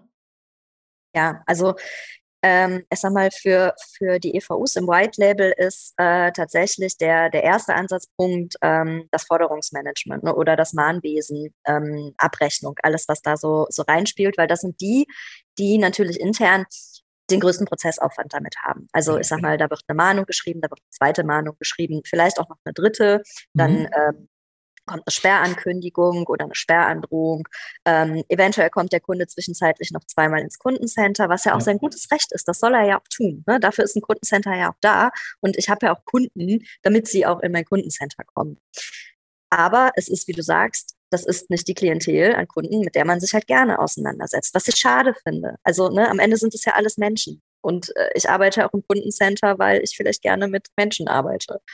Ähm, ja, genau, aber das gibt natürlich auch immer Leute, die sagen, ja, aber ich möchte auch irgendwie da ein Geschäftsmodell draus haben. Also ich möchte genau. erstmal, dass diese Kosten sinken, diese Prozesskosten und dass sie Richtig. zahlen. Sozusagen. Richtig. Und was du halt mit, mit, mit dem, mit dem White Label Modell schaffst, ist, du mahnst nicht mehr, weil ähm, brauchst du ja nicht mehr. Ne? Der Kunde, der kann ja nicht ins Minus laufen. Also dem können ja keine Schulden mehr auflaufen mit Prepaid. Ja. Ähm, weil, ganz platt gesagt, ist der Zähler auf Null, ist das Licht auch aus. Ja. So, das ist platt gesagt. Da gibt es Mittel und Wege und Möglichkeiten. Auch bei uns ist das nicht so. Wir lassen den nicht hart bei Null äh, das Licht ausgehen. Gibt es auch noch so ein paar ähm, äh, Sicherheitsnetze sozusagen, ja? ja da, da gibt es einfach so einen kleinen, ich, ich nenne es mal so, so einen kleinen Sonderkredit, ne? Also ja. äh, bis minus 15 Euro oder sowas, je nachdem. Und wenn mich einer anruft oder uns jemand anruft ja. und sagt, hört mal Leute, ich habe das überwiesen, ich schicke euch hier ein Foto davon, ähm, könnt ihr bitte den Zähler nicht deaktivieren, sodass der nicht ausgeht, dann machen wir das auch. Gut, ähm, beim Auto hast du auch immer noch ein paar Kilometer. Richtig. genau, hast du da auch. Mhm. Und ähm, genau, also das heißt, dir entfällt äh, das Mahnen sozusagen. Ne? Und, und auch hier, mhm. das ist ja nicht, dass wir ein Mahnwesen wegrationalisieren, aber die Kunden, die du in das Produkt überführst, die mahnst du nicht mehr. Mhm. Den schickst du auch keine Sperrandrohung mehr, die sperrst du nicht mehr, den schickst du keine Sperrankündigung, du hast keinen Kasseprozess mehr dahinter. Das fällt ja alles weg. Das sind ja. natürlich äh, in Euros Kosten, die du dir einsparst, aber halt natürlich auch Aufwände, äh, die, die, du nicht unbedingt immer in Euros beziffern mhm. kannst. Also wenn mein Kundenservice-Mitarbeiter nicht mehr so belastet ist, dadurch, dass der sich vielleicht mit einer Gruppe ähm, von Kunden auseinandersetzt, wo er sagt, boah, ich bin da gar nicht, ich fühle mich da eigentlich gar nicht richtig gut, wenn ich mich mit denen auseinandersetzen muss, weil mir das totale Schwierigkeiten bereitet, ähm, ist das ja ein Faktor, den kannst du in Euro mal nicht eben so bemessen. Das ist ja eher so Wohlbefinden am Arbeitsplatz oder auch ein Stück ja. weit äh, psychische Gesundheit, um es jetzt mal ja. irgendwie ja. Konntet ihr feststellen, ich habe, also ich denke mir halt, wenn man so Kunden aus der Scheiße hilft, sage ich mal, dass man auch eine unheimlich hohe Loyalität hat. Habt ihr da irgendwie aus eurem kundenzentrierten, datenbasierten Ansatz, vielleicht habt, seht ihr das in euren Daten? ja. Die, hm? Ja, also wir sehen das zum einen daher, dass die Kunden einfach bleiben, also da ist keine Wechselmotivation vorhanden. Mhm. Ähm, Und wir bekommen das Feedback aber auch tatsächlich gesagt, geschrieben. Wir, wir haben so eine Facebook-Gruppe beispielsweise, äh, in der sind Kunden von uns. Da bekommen wir positives Feedback. Die Leute sind aber auch tatsächlich proaktiv. Ne? Also die, die, die sind wirklich so, dass die uns gute Google-Bewertungen oder gute Bewer Bewertungen im Apple Store hinterlassen. Mhm. Die schicken auch, ähm, wenn die wissen, dass irgendwie Kollegen von uns Geburtstag haben, also äh, das wissen unsere Endkunden teilweise tatsächlich, dann schicken die Geburtstagskarten oder eine WhatsApp oder mhm. schreiben irgendwie eine E-Mail und, und ähm, ja, das ist total schön, einfach ja. mitzubekommen. Oder auch wenn die schon mal anrufen und sagen, hey Leute, mir ist gerade irgendwie hier mit Überweisung und das oder das und ähm, du mhm. sagst dann jetzt erstmal kein Stress, alles gut, wir schalten dir da jetzt nichts ab und äh, ne, mhm. wir regeln das. Die rufen auch nochmal an und bedanken sich. Ne, sagen, ey, das ist so super, wir sind äh, so glücklich, dass ihr uns da helft. Mhm. Äh, vielen, vielen Dank. Und wir merken das auch daran, die meisten Neukunden gewinnen wir tatsächlich über äh, sogenanntes Word-to-Mouth, also Empfehlungsmarketing, ähm, sage ich mal, wo uns einer anruft und sagt, ey, mein Kumpel, meine Freundin, meine Tante oder was, äh, die benutzt Energierevolte äh, und ist total begeistert. Ich will das auch. Mhm. Ähm, das heißt aber jetzt zum Beispiel, dass die Stadtwerke Düren, die das ja quasi äh, erfunden haben und auch selbst nutzen, haben jetzt keine Schlechtzahler mehr, richtig? Oder sind die jetzt alle überführt und sind alle in diesem Energierevolte-Modus drin und, und haben einfach auch das Problem nicht mehr von Schlechtzahlern und hohen Prozesskosten für diese? Mm, äh, jein. Also äh, äh, alle, die, die überführt werden können, äh, sind dabei, überführt zu werden und werden auch noch überführt. Also, aber das, das so, so, ein Rollout dauert ja ein bisschen. Ne? Ja, genau, ihr habt immer das Thema, ihr müsst da raus, ihr müsst das installieren und Smart Meter Rollout, das, äh, genau. wenn das schon geschehen wäre, wäre das hm, eine Sorge weniger, die ihr hättet, ne? Ja, was halt auch ja. manchmal schwierig ist, der Zähler, mit dem wir arbeiten, der ist äh, einer Multisim-Karte ausgestattet. Das heißt, die, diesem, dieser Zähler braucht einen Empfang, damit er uns halt die Daten schicken kann und damit er halt auch ähm, im Zweifel natürlich den Strom abschalten kann. Hast okay. du jetzt den Fall, dass du einen, ähm, einen ich sag's mal, Schlechtzahler, ähm, und, und ich sage immer, unsere Vision ist, wir wollen eine Welt voll Sicherzahler schaffen. Mhm. Ähm, also hast du jetzt so jemanden, der beispielsweise in einer, in einer Mietswohnung wohnt, wo der Zähler äh, drei Etagen tief im Keller hinter zwei Brandschutztüren hängt, ja. ist die Wahrscheinlichkeit, dass er nicht kommunizieren kann, schon sehr, sehr hoch. Also das ja. heißt, du hast immer eine gewisse kleine Ausfallquote und du kannst nicht 100 äh, Prozent deiner Schlechtzahler in dieses Produkt überführen, weil irgendwer okay. hat dann diese Einschränkung, der Zähler kann nicht kommunizieren oder vielleicht kannst du nicht verbauen, weil keine Dreipunktaufhängung okay. da ist. Okay. Ähm, nochmal Exkurs, wenn jetzt die normalen Smart Meter verbaut werden. Ähm, ich weiß, sie werden irgendwie erst ab 6000 Kilowattstunden verbaut, aber wenn man die nimmt und auch für kleinere Kilowattstundenzahlen nimmt, kann der das, was ihr braucht? Oder müsst ihr dann auch da noch was verändern oder draufsetzen? Also der Standard Smart Meter kann das nicht. Also, oh. nee, an, anders, muss anders also, anfangen. Intelligentes also, Messsystem, weißt du, dieses, ähm, ja. nicht, nicht die moderne Messeinrichtung, sondern das intelligente Messsystem, was jetzt mhm. Also die, die Kommunikation, die wir brauchen, wirklich das Senden von Daten, das kann ja. das natürlich. Was das nicht kann, ist abschalten. Also in, ja, in dem genau. Prepaid-Zähler ist halt eine, ist wirklich ja so ein physisches Stückchen Draht noch drin, das den Stromfluss unterbricht. Ja, okay. So, und ähm, das ist noch nicht so weit, also da gibt es noch keinen Smart Meter Prepaid Zähler sozusagen ja. oder keinen, ähm, ja, na, nach diesen neuen Verordnungen. Der mhm. Prepaid-Zähler, den wir nutzen, der ist aber so weit intelligent, dass der halt kommunizieren kann. Mhm. Und der hat natürlich auch einen gewissen Bestandsschutz. Also das heißt, äh, wenn man den jetzt anschafft, dann ist der auch äh, 2027 noch gültig. Sollte nicht eine ganz krasse, mhm. harte Gesetzesänderung kommen, wovon wir nicht ausgehen, weil mit der neuen mhm. Strom-GVV, die ja kommt, äh, wird da ja auch nochmal tatsächlich gefördert ähm, oder auch bestärkt, dass man als EVU oder als Stadtwerk einfach aus Kassensystem und auch Prepaid einsetzen soll, mhm. kann, darf.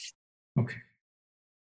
Okay, und aber jetzt nochmal zur, zur Kundenzentrierung. Wie, wie, wie macht ihr das vom Prozess her, dass ihr systematisch auch an diesem an dieser Zielgruppe, an den Kunden dranbleibt? Gibt es da irgendwie Touchpoints, die ihr regelmäßig ähm, abfragt, dass ihr irgendwie in irgendwelchen Dashboards das zusammen euch addiert? Habt ihr da einen professionellen, automatisierten Prozess, um sozusagen die Touchpoints zu untersuchen, die ihr mit den Kunden habt und was da passiert? Oder wie macht ihr das?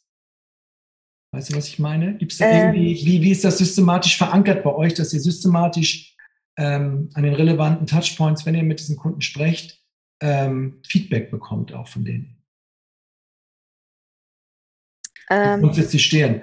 Ähm, Ja, ich glaube, ich verstehe ja. die Frage noch nicht. Ja, ist kein, kein Ding. Ähm, ich, ich kann das auch nur deswegen so, so ausdrücken, weil aus einem Stadtwerk, was mir näher bekannt ist, gibt es zum Beispiel ein, eine Einheit, die heißt Kundenerlebnismanagement auf Deutsch. Und die ja. kümmert sich quasi um alle Kunden dieses Stadtwerkes und da gibt es ja dann immer so die Frage, ja, wie, wie kriege ich überhaupt mal Feedback, dass ich weiß, wie die sich verhalten an den Touchpoints, an der Service-Hotline, was sagen die da, was machen die, wenn ein Techniker kommt, wenn ich die dann, also dieses permanente Fragen, Beobachten und, und der Kunden und das in so einem systematischen Datenstrom dann in irgendwie äh, Net Promoter Scores zu überführen, in, in, in, in äh, Analysen von, sag ich mal, so ähm, Chat-Protokollen, dass man sieht, wie oft taucht da dieses Wort auf und also, dass man das, das wäre für mich so bei Kundenzentrierung auch das systematische Tool dahinter, dass man auch immer diese Daten hat und sich die regelmäßig anguckt mit allen Abteilungen, dann was Neues macht, wieder untersucht, passiert da was? Gibt es sowas da oder ist das zu groß aufgesetzt jetzt für so ein ähm, Unternehmen wie ihr seid, für Energierevolte vielleicht oder auch wie Stadtwerke Düren? Weil das ist jetzt ein Beispiel von einem 2000 Mitarbeiter Stadtwerk. Mhm. Ähm, ich glaube, dass es tatsächlich für uns noch eine Nummer zu groß aufgesetzt ist. Ich muss dazu sagen, ähm, wir unterscheiden ja zwischen Flex, also das ist das Endkundenprodukt, wirklich, wo wir Stromlieferant sind, ja. und White Label. Ähm, White Label ist mein das ist ein anderer Stromlieferant. Ne? Bereich. Ja. ja, beim White Label bleibt halt das EVU-Stromlieferant. Genau, ne? Da, da genau. kriegt es nur die Software. Genau. Ähm, in dem Flex-Bereich ähm, ich bin nicht so tief im Flex-Bereich drin wie im White-Label-Bereich. Ähm, mhm, das ja. ist nicht mein Verantwortungsbereich.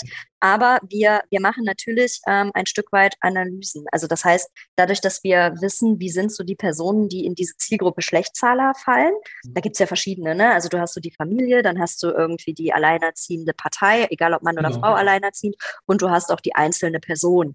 Ähm, und wir, wir haben uns natürlich angeguckt und gucken uns auch immer wieder regelmäßig an, wo finden wir diese Leute? Wo sind die unterwegs? Ähm, was zeichnet die aus? Wie sind die aktiv? Also auch ähm, in, in sozialen Netzwerken aktiv. Ähm, Ihr seht ja auch in der App, wie oft laden die nach? Richtig, wie genau. Wir sehen auch, ne? ja, das sieht ja genau. auch. Hm? Und da vielleicht mal erstaunlicherweise, ja, viele würden jetzt äh, oder, oder oft sagen mir, mir Stadtwerke auch, naja, können Sie was sagen, wie laden die nach? Ist das dann wirklich jeden zweiten Tag? Nee, ist tatsächlich eher nicht jeden zweiten Tag, sondern erstaunlicherweise die Leute meistens um den ersten und um den 15., also so diese mhm. typischen mhm. äh, Wo man sonst Laden, wann, wann Geld, ja. genau, wann abgebucht wird oder wann es Geld gibt. Mhm. Ja. Und der Durchschnittsbetrag, der bei uns aufgeladen wird, sind 50 Euro. Und warum, aber dann denke ich immer so, ja, warum machen die das? Was ist denn das Problem bei denen? Also wenn sie eigentlich das machen, was auch automatisch mit SEPA sozusagen äh, abgebucht wird, warum gehen die dann, warum weil sie trotzdem irgendwie dann vielleicht auch mal einen Monat das also, Ich sag mal, bei PayPal ist natürlich, wenn du mit PayPal zahlst, hast du den Vorteil, da ist es vollkommen egal, wer am Ende des Tages seine PayPal, sein PayPal-Konto da ah, angibt. Ja, da ist ne? so flexibel, wer, ähm, woher kommt die Kohle. Ne? Genau. Mhm. Und wenn, wenn du ja selber bezahlen kannst, ähm, vielleicht hast du ja irgendwo 50 Euro her, die du kurz auf dein Konto einzahlen konntest. Wenn ja. du aber das SEPA-Mandat hast und du hast dein Konto vielleicht schon, keine Ahnung, auf 25 Euro und du darfst es nicht überziehen. Wenn dann 50 mhm. Euro abgezogen werden, geht die Lastschrift halt ja auch zurück. Ne? Okay. Mhm. Ähm, ja.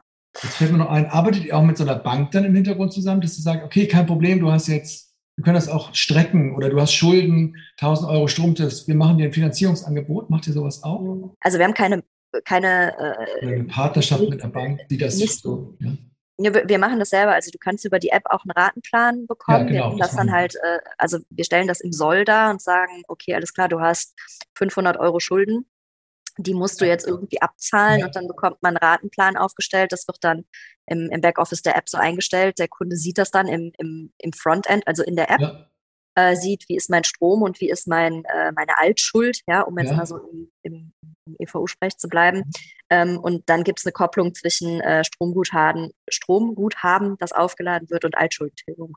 Aber dann finanziert ihr das vor sozusagen. Dann, dann, also dann ist die Schuld ja da, dann habt ihr das Geld nicht oder der, der, das Stadtwerk und man vereinbart, aber irgendwie schon einen Ratenplan und auch legt den fest dann, Vertrag. Äh, ja, genau. Also das, das haben die White-Label-Kunden, ne? die machen ja. das mit ihren Endkunden. Ähm, wir selber haben ja quasi, äh, da wir kein, kein, kein Grundversorger sind, wir haben ja keine Kunden, bei denen Schulden auflaufen könnten. Also Ach so, genau, genau, genau. Ja, genau. Okay, so und jetzt, das habe ich jetzt alles verstanden. Das ist die Zielgruppe, das ist die Motivation. Du hast gesagt, auch Interesse so am Verbrauch, an der Transparenz, am Umweltschutz. Da denke ich dann immer noch so ein bisschen, wollen die dann eigentlich auch rein Ökostrom dann haben? Ich weiß nicht, ist Energierevolte, ist das irgendwie zertifizierter, gelabelter oder sogar echter, selbst erzeugter Grünstrom oder ist das gar nicht so ein Thema? Ist dann doch eher das, sozusagen das Euro-Ding im Vordergrund als jetzt die mhm. Also wir, wir haben hundertprozentigen Ökostrom. Ähm, ja. Lass mich mal überlegen. Ja, ich bin, ich bin mir nicht sicher, ob. Ähm, also ja, ich glaube, das wird grundsätzlich ein Thema. Ne? Also, also Leute interessieren sich halt immer mehr dafür. Ähm, ja. Und die, die aus diesen Umweltschutzgründen kommen, für die ist sicherlich auch der Aspekt, dass wir äh, Ökostrom liefern, ein wichtiger Aspekt dabei. Mhm. Aber auch da, wenn ich wieder auf die Kundenzentrierung gehe, ähm, unser Zielkunde ist ja nicht der, für den im Vordergrund steht, ich habe genau. das größte Produkt am Markt, sondern äh, für den ist ein anderes Ziel das Wichtigere ja, und Ausschlaggebendere. Ja, ja, ähm, aber ja, also auch im White Label oder gerade im White Label ist natürlich auch die Überlegung, ähm, wie kann ich das Produkt weiter nutzen als nur für den ähm, für den neuen Lieblingskunden des Sicherzahlers. Mhm. Ähm, und da halt natürlich auch die Überlegung, für Studierende passt das gut, WGs, ähm, vielleicht mhm. auch die Leute, die ähm, eine Zweitwohnung irgendwo haben oder die, die einfach sagen, ey, ich bin hier super umweltbewusst und ich möchte da einen Beitrag mhm. zu leisten und damit kann ich das tun.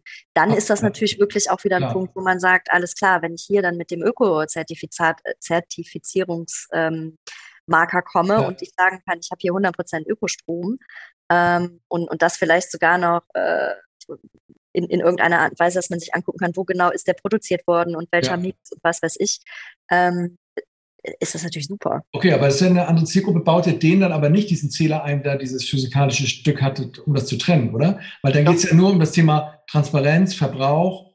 Ähm, da brauche ich ja nicht dieses Ding, der mir sozusagen auch im äußersten Fall den Strom abstellt. Oder differenziert ähm, man da nicht so in dem Produkt-Setup?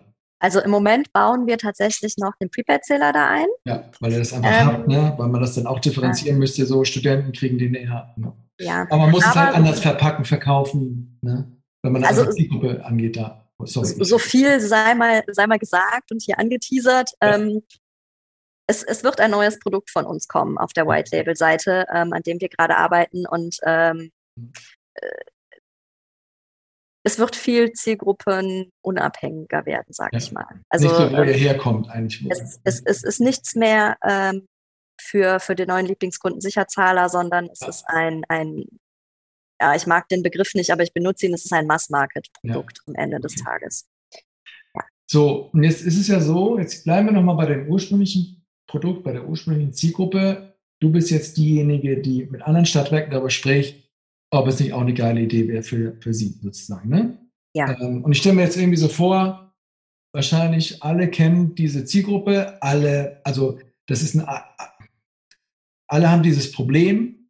Ähm, aber was begegnet dir da so? Ich denke immer so, ja, warum dauert es jetzt nicht so lange, dass ihr nicht von allen 1000 Stadtwerken wie 500 habt, die euer Produkt haben, innerhalb eines Jahres? Was, was sind da, was, was schlägt dir da so entgegen? ich finde, das ist dann immer so, wenn, wenn ich mir das jetzt mit dir so durchdiskutiere, denke ich, ja, ist doch alles klar. Was, was, was, worüber überlege ich jetzt noch, ob ich es mache oder nicht? Es sei denn, ihr seid jetzt so mega teuer, so, das mal zur Seite. Aber gibt es andere Gründe, die dir entgegenschlagen, wo sie sagen, ja, das jetzt hier so eine tolle Idee ist? Mhm. Es gibt unterschiedliche Gründe tatsächlich. Also ähm, ich, ich, ich meine, ich verkaufe das Produkt, ne? Ich kann es auch nicht verstehen, warum die Leute nicht äh, unterschreiben. Ja, genau, aber manchmal sagen sie das einem ja dann schon mal.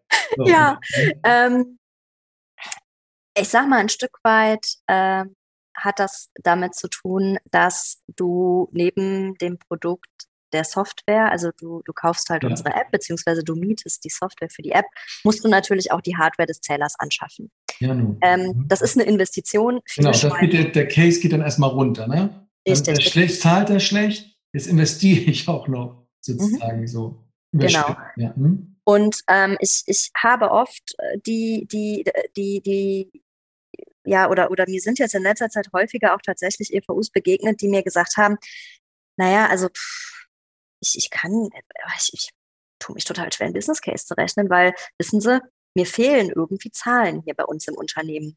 Und, Über ähm, diese, was es bedeutet, dass man diese schlecht, ich, mhm. ich ja. den Begriff immer, dass man die hat. Man hat gefühlt ja. hohe Prozesskosten, aber ja. dem fehlt dann die Zahl dazu, dass du sagst, ja. ein Schlechtzahler kostet, ähm, keine Ahnung, 180 Euro Cost to Serve, keine Ahnung. Ja, genau, sowas. So, und ähm, wenn, wenn du dann anfängst, im Stadtwerk da rumzubohren, äh, stichst du oft in so Wespennester.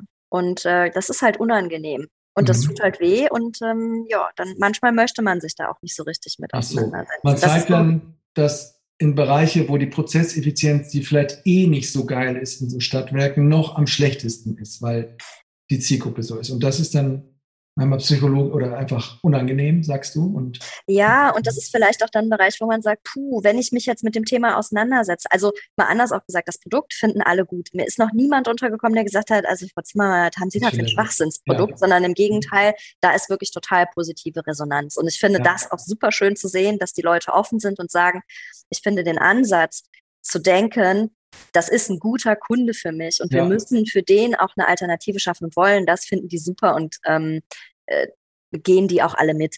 Aber ja. dann an den Punkt zu kommen, dass man sagt, okay, ich muss jetzt hier intern aber an Stellen bohren, wo wir heute noch keine Transparenz haben und das kostet mich so viel Kraftaufwand, ja, ja. dass ich vielleicht bei einem, einem Gegenpotenzial von 200 Kunden, die ich in so einem Produkt führe, ist mir der Aufwand jetzt gerade viel zu mhm. krass, den ich intern betreiben muss.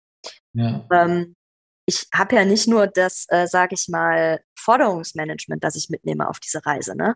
sondern ich brauche ein Produktmanagement und einen Vertrieb, weil ja. ich muss ein Produkt kreieren dafür. Ich muss den Vertrieb haben, der sagt, yo, ja. ich bin überzeugt, ich möchte das verkaufen. Ich brauche ja. den Kundenservice, der den Endkunden in das Produkt überführt. Ich brauche das Netz, weil irgendwie muss der Zähler da ja auch irgendwie so in das ganze Ding reinspielen. Das heißt, ich habe eine Vielzahl an, ähm, an ja. Playern in, in so einem Projekt. Das Und, kann man aber auch ähm, vorstellen. Also ich meine, übertrieben gesagt, ich mache ein eigenes Produkt mit einem Pipapo für eine ganz, ganz kleine Zielgruppe in meinem, hm. zum, zum, für eine zum Glück hoffentlich ganz kleine Zielgruppe. Und also, ja, aber das kann ich auch voll verstehen, ehrlich gesagt. Ne? Ähm, wenn du da nicht noch irgendwie was im, im, im Pedo hast, was du ähm, wo dann nachher irgendwie ein bisschen mehr Geld rauskommt. Ne? Also, mhm. Oder kannst du das nicht auch verstehen? So? Ja, ich kann es ein Stück weit nachvollziehen, dass das halt unangenehm ist, wenn man sich mit Dingen auseinandersetzt, wo man sich vielleicht vorher nicht mit auseinandergesetzt hat. Aber ähm, ich, ich, ich finde, das ist halt so ein bisschen, ich meine, wir sind ja nicht mehr in der 11. Klasse im ersten Halbjahr, wo, wenn ich fünf in Mathe schreibe, ich das im zweiten Halbjahr ausgleichen kann, ja, und das ja. ist dann weg, sondern diese Kunden bleiben. Und damit bleibt natürlich auch der ganze Aufwand dahinter. Und damit bleibt auch immer so ein negativer Beigeschmack und vielleicht auch irgendwie ein Stück Ärgernis, das man mit sich rumschlägt, mhm. äh, mit sich rumschleppt und mit dem man sich auseinandersetzt. Und ähm, alle sagen immer, oh mein Gott, wir müssen was für die Digitalisierung tun, wir müssen weiter vorankommen, wir brauchen mehr äh, Customer Self-Service-Angebote, wir brauchen mehr digitale Produkte. Ja, die kommen aber nicht einfach so. Ne? Also es ist jetzt nicht plötzlich so, hups, ich bin mhm. aufgewacht und dann habe ich im Stadtwerk auf einmal ein digitales Produkt in meinem Portfolio. Also klar muss ich da irgendwie was tun. Ja, ich meinte jetzt auch gar nicht dieses Unangenehme da hinzugucken, sondern dass, dass man ein, ein Riesending lostritt für eine ganz kleine Zielgruppe, wo man äh, ja. Kannst du dann aber nicht zeigen, dass sich das irgendwie rentiert über eine gewisse Zeit? Du Doch. nimmst da wahrscheinlich auch gewisse Kosten an. Es ja. gibt ja so, so, so Untersuchungen, was kostet ein normaler Kunde? Dann schlägt man ein bisschen was drauf oder ordentlich was drauf weil, und, und sagt, wie viel habt ihr davon? Okay, jetzt überlegt mal, da fehlt irgendwie noch ein bisschen was, da prozentual ja. noch mal was drauf ja, ja. Also wir rechnen schon äh, mit dem mit dem EVU und Stadtwerk, das ähm, äh, das sagt, wir haben Interesse an so einem Produkt, rechnen wir auch ein Business Case durch. Also wir gucken uns dann auch wirklich an, ähm, wenn das EVU-Zahlen halt nicht vorliegen hat, dann, dann habe ich so Referenzzahlen. Ne? Also es gibt ja auch äh, genügend Studien zu diesem Thema. BBH beispielsweise hatte auch mal eine ganz große Studie gemacht, da auch bestimmte Zahlen veröffentlicht und ähm, auf Grundlage von, von solchen Ergebnissen und auch natürlich, wir haben ja schon White-Label-Kunden, die das Produkt nutzen. Auch da sind halt Erfahrungswerte da, von denen wir sagen, guck mal, ähm, folgende Annahmen haben wir getroffen. Wenn, wenn das und das passiert, so und so entwickelt sich das. Klar hat man nicht bei zehn Zählern im Netz da eine Amortisation. Ähm, das ist schon klar. Da, da muss man halt auch ähm, wirklich das Potenzial heben und auch bereit sein, mal alte Zöpfe abzuschneiden. Ne? Also mhm. äh, Prepaid für den Sicherzahler ähm, ist, ist so ein bisschen wie, es gibt halt nicht ein bisschen schwanger. Es gibt entweder bin ich schwanger oder ich bin nicht schwanger. Und entweder ich mache Prepaid für diese Kundengruppe und bin dann auch bereit, mich darauf einzulassen und zu schauen, wo spare ich wirklich und was muss ich dann auch tun? Was ja nicht heißt, ich, ich will hier Leute aus dem Stadtwerk schmeißen, sondern es bedeutet ja einfach nur, ich kann Prozesse effizienter gestalten und auch eine Prävention an einem gewissen Maß schon voranbringen, dann kann ich auch das ganze Potenzial heben. Also dann kann ich auch wirklich vorankommen, Einsparungspotenziale umsetzen, realisieren und Geld einsparen. Ja. Ähm, auf der einen Seite, ich kann aber auch natürlich auf der Image-Seite und auf der Seite, dass ich mal wirklich was für meinen Kunden tue und auch am Ende für meine Mitarbeiter, ähm, auch einen ganz großen Hebel in Bewegung setzen. Und den in Geld aufzuwerten, ist, ist schwierig. Ja. Was aber natürlich, woraus ein Schuh wird, ist, wenn man sagt, wie er das sozusagen nicht im White Label Ansatz macht, sondern sagt, ja, ich nehme jetzt diese ganzen 5 Millionen Kunden, die eine Stromsperre, ähm, denen es drohte sozusagen, und ich nehme irgendwas zwischen von diesen 5 Millionen. Ich nehme jetzt mal 2 Millionen davon deutschlandweit. Ist das nicht viel geiler, dass man sagt, okay, dann hauen wir die alle bundesweit in Energierevolte rein und dann ist gut. Also, oder, also das wäre dann das rechnet sich ja dann viel geiler als für jedes Einzelstadtwerk. Lieber, dann sind die, die sozusagen los ähm, und werden alle überführt in so einen bundesweiten Anbieter von ähm, Energierevolte, von sozusagen Prepaid-Strom. Ja, wäre auch denkbar, klar. Und so seid ihr auch gestartet eigentlich, ne? Das war ja auch so. Ja. Aber jetzt würde ich denken, ja, warum, warum rollt ihr das nicht aus? Warum verfolgt ihr diesen Weg nicht weiter? Ähm, ist das dann zu teuer sozusagen, so ein Marktangang? Das, man will ja dann deutschlandweit diese Zielgruppe komplett bedienen. Stell mir vor, ist jetzt auch nicht so easy, sozusagen die zu adressieren, das auszurollen, da eine ganze deutschlandweit aktive ja, Zählerinstallationsprozess ja. zu bauen. Aber eigentlich so von den Zahlen müsste das doch ganz cool sein, oder? Ja, also genau, grundsätzlich war das ja auch die Idee, tatsächlich erstmal nur den Endkundenbereich äh, abzudecken. Und diese White Label-Geschichte ist halt entstanden, weil äh, einer unserer White Label-Kunden heute äh, tatsächlich gesagt hat, ey Leute, ihr grast hier gerade Kunden in meinem Gebiet ab, wir finden das gar nicht so lustig. Ähm, aber die Idee ist geil, können wir da nicht zusammenarbeiten? Also so ist halt das White Label entstanden am Ende des Tages. Okay. Und äh, auch ehrlicherweise, ich meine, wir sind ein Start-up, ne? Klar, ja. wir gehören zu den Stadtwerken, aber wir sind eine eigene GmbH. Also wir sind äh, irgendwie elf Vollzeitleute. Ähm, da mal eben zu sagen, so, und jetzt holen wir uns fünf Millionen Kunden oder lass es auch nur zwei Millionen sein. So einfach ist es halt nicht. Es ist halt, äh, platt gesagt, auch eine Arsch voll Arbeit, ne? Ähm, ja, klar, aber auf der anderen Seite, es gibt äh, ja so diese diese Dienstleister, so wie Klarna, sage ich mal, die im mhm. E-Commerce-Bereich auch sowas sehr flexible Arten anbieten, wie man Sachen bezahlt, das sind ja Milliardenunternehmen. Da, also da geht ja richtig viel Kohle rein. Ähm, und ich weiß ja immer nicht, warum, warum investiert so ein Laden nicht oder, oder Leute, die sozusagen in dieser Branche unterwegs sind, findet man da nicht Investoren, die daran auch mitglauben und sozusagen das einfach groß machen in Deutschland, in, in Europa? ähm, warum köchelt das so auf so einer kleinen, auf so einer kleineren Flamme? Da frage ich mich dann immer, sind die Strukturen nicht dafür gebaut, sozusagen?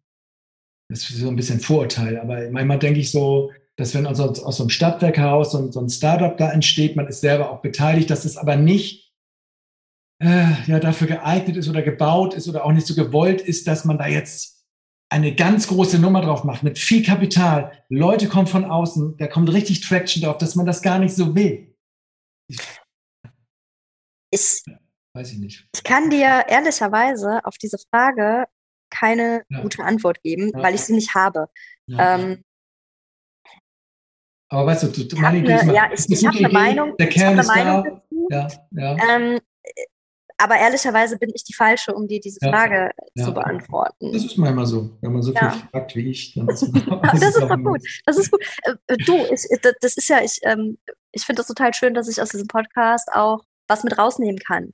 ähm, also nicht nur was hier reingebe, sondern dass ich was für mich mitnehmen kann ähm, und das auch mit André nochmal diskutieren kann. Ja, soll er mal sagen, der André, der Geschäftsführer, genau. Genau. Ähm, okay, also ich finde das Thema verdient auf jeden Fall nochmal, also ihr habt, glaube ich, schon ganz gut ähm, Resonanz auch in verschiedenen Medien und so. Ähm, mhm. Wahrscheinlich noch nicht so genug, so. Ähm, ja, also ich, ja, ich, ich kann, ich finde das Produkt gut und ich kann aber auch sozusagen diesen ersten Impuls verstehen, wenn die sagen, ja, für so eine kleine Zielgruppe so ein Aufwand. Mhm. Ähm, aber gut. ähm, lassen wir das Thema doch mal beiseite. Was ich eingangs erwähnt habe, ist ja, hm, dass du einerseits hier dich mit sozusagen mit Zielgruppen beschäftigst oder mit Kunden, mit Menschen. Du, du nennst es ja auch so nett, dass du jetzt nicht ähm, B2B oder B2C-Vertrieb machst, sondern B2People, B2B-Vertrieb. so, ja, das finde ich eigentlich auch ganz nett. Ähm, ähm, also, dass, dass, du dich mit Menschen beschäftigst, ähm, sozusagen mit, mit, Zielgruppen, die sozusagen auch nicht ähm, ja, immer sofort einem einfallen, wenn man sich mit, mit ja, damit beschäftigt, sondern du hast bei der Soptim gearbeitet. Mhm. Und ähm, das war dann, in welcher Zeit war es dann eigentlich?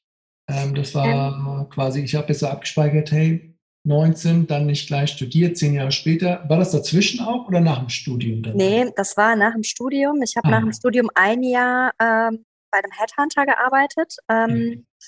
und bin tatsächlich ähm, nach diesem Headhunter zu Subtim gekommen. Und mhm. ähm, ich bin ja so eine, so eine, also das, das, sagen immer viele Menschen über mich, ich bin so eine Netzwerktante und so eine Quarktruller irgendwie, also gar nicht böse gemeint, aber ähm, mm, die, die Silke Bartel, die ähm, heute nach wie vor immer noch die Personalleiterin bei der Soptim ist, die kenne ich aus einem, aus einem früheren Job. Da habe ich mit der schon zusammengearbeitet. Und ich bin mit Silke immer im Kontakt geblieben. Aber auf einer ganz anderen Ebene als der Arbeitsebene, sondern immer mal, wie geht's und wie, wie ist es so, wie man halt so auch einfach oder wie ich so auch mit Leuten, die ich mag, in Kontakt bleibe. Und ähm, bei diesem Headhunter, bei dem ich nach dem Studium gearbeitet habe, war die Soptim tatsächlich einer meiner potenziell interessanten Kunden. Also da hieß es so, guck mal hier, du hast eine Liste, da stand ja, die Soptim drauf. Ja. Ähm, so, jetzt kannte ich die Silke von der Soptim durch Zufall und äh, war dann halt auch mal irgendwie bei ihr, äh, bei Soptim und so. Und so sind wir dann nochmal in Kontakt gekommen. Und für mich war bei diesem Headhunter relativ schnell klar, also es war eine Mischung aus 50 Prozent Vertrieb, 50 Prozent Personalstelle. Ich will mhm. kein Personal machen. Also äh, nicht, weil ich Menschen nicht mag, aber ich möchte keine Vorstellungsgespräche führen und ähm, ich möchte nicht entscheiden, welche Personen kommen in mein Unternehmen. Das, das hat mich nicht gecatcht am Ende mhm. des Tages. Da habe ich keine Freude dran gehabt, sondern für mich war klar, ich will hier 100% Vertrieb machen.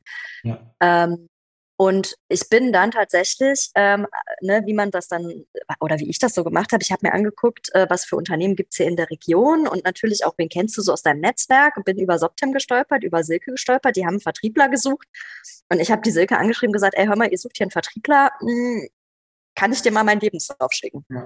Und dann hat die Silke gesagt, kannst du machen. Ich sag dir aber vorab, du kommst weder aus der IT noch hast du Energiewirtschaftswissen. Ich glaube nicht, dass das klappt. Aber ich leite das natürlich weiter. Ja. ja. Ich, es hat irgendwie funktioniert. Ich bin dann bei Soptim eingestiegen. Ja. Ähm, okay. Ja. Genau, und Soptim, glaube ich, habe ich eingangs auch gesagt, muss man jetzt nicht vorstellen hier diesen Podcast, kennen alle, schon einschlägige Software für alle Marktrollen, ja. lange am Start, wirklich etabliertes Unternehmen, jetzt bald auch wieder auf der E-World. Aber, also auch wir bei der Quantum, wo ich arbeite, nutzen da Tools und ich saß auch schon viel mit, mit euren Vertrieblern zusammen. Und es ging immer so darum, ja, was kostet das? Es wird teurer, neues Modul links und rechts. Ähm, ich war dann am Ende gar nicht mehr so tief drin. Aber ich weiß immer noch ganz genau, dass ihr irgendwann umgestellt habt auf ein sogenanntes Partnermodell. Mhm. Äh, das musst du mir vielleicht noch mal ganz kurz gleich erklären, weil diese Umstellung im, im ja, weiß ich, wie man das genau nennt, einfach wie ihr diese, wie ihr eure Software vertreibt, habt ihr auf ein Partnermodell umgestellt. Mhm. Und da weiß ich auch bei uns intern und aus der Branche, dass das auch nicht so einfach war und auch nicht alle sofort Hurra geschrien haben. Da würde ich gerne nochmal von dir so rückblickend erfahren, erst nochmal, was war eigentlich das, was war eigentlich das Ding bei diesem Partnermodell? Was war vorher und was war neu? Und wie haben das die Kunden aufgenommen, wieder auch aus, aus Sicht Kundenzentrierung? Ähm, und wie habt ihr darauf reagiert? Aber ganz am Anfang, was war das für was, was habt ihr da gemacht bei der Soptim? Mhm. Also als ich angefangen habe bei der Soptim, war das äh, Vertriebsmodell das, das klassische, sage ich mal in Anführungszeichen, ja. was man so aus der Softwarebranche kennt. Also das heißt, es gab ein Stück Lizenz und dazu gab es ein Stück Wartung ähm, und das wurde verkauft. Genau. Und so, ähm, on-premise, on irgendwie habe ich genau. installiert, genau. vielleicht bei mir, ne? wie soll ja. jetzt geht, das kommt daher, ähm, Da gibt es Leute, die kann ich anrufen, wenn das ein Update gibt, dann gibt es das drauf und dann ist gut. Okay. Genau. Und wenn dann beispielsweise durch irgendwelche Marktregulatorien ja. neue, neue Geschichten äh, wieder relevant wurden, musste dann halt das EVU oder das Stadtwerk dann wieder ein neues Stück Software und äh, also ein neues Stück Lizenz und ein neues Stück Wartung kaufen. Genau.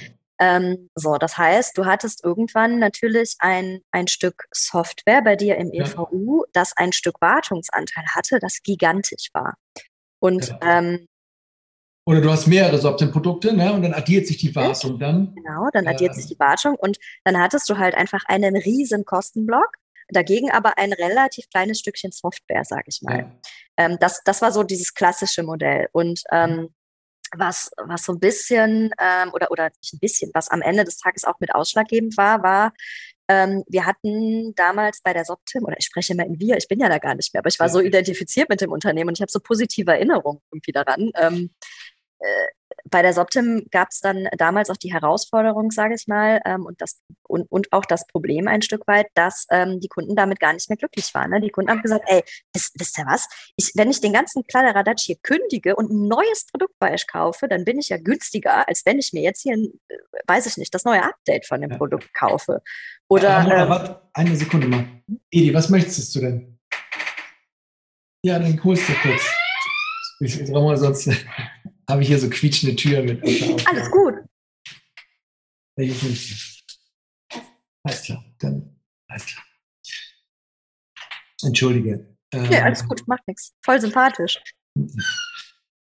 So was, du hattest gesagt, was hast du dann? dann also nochmal, kannst du den letzten Satz nochmal, hast du ihn noch präsent? Ähm, ja, also die, die Kunden haben uns halt das Feedback gegeben, ähm, die Software wird am Ende zu teuer. Ja, ähm, wir können uns die Wartungskosten nicht mehr leisten und das, was ja. wir für die Wartungskosten, also das, was wir zahlen und die mhm. Gegenleistung, die wir dafür bekommen, die steht für uns nicht mehr in Relation zueinander. Mhm.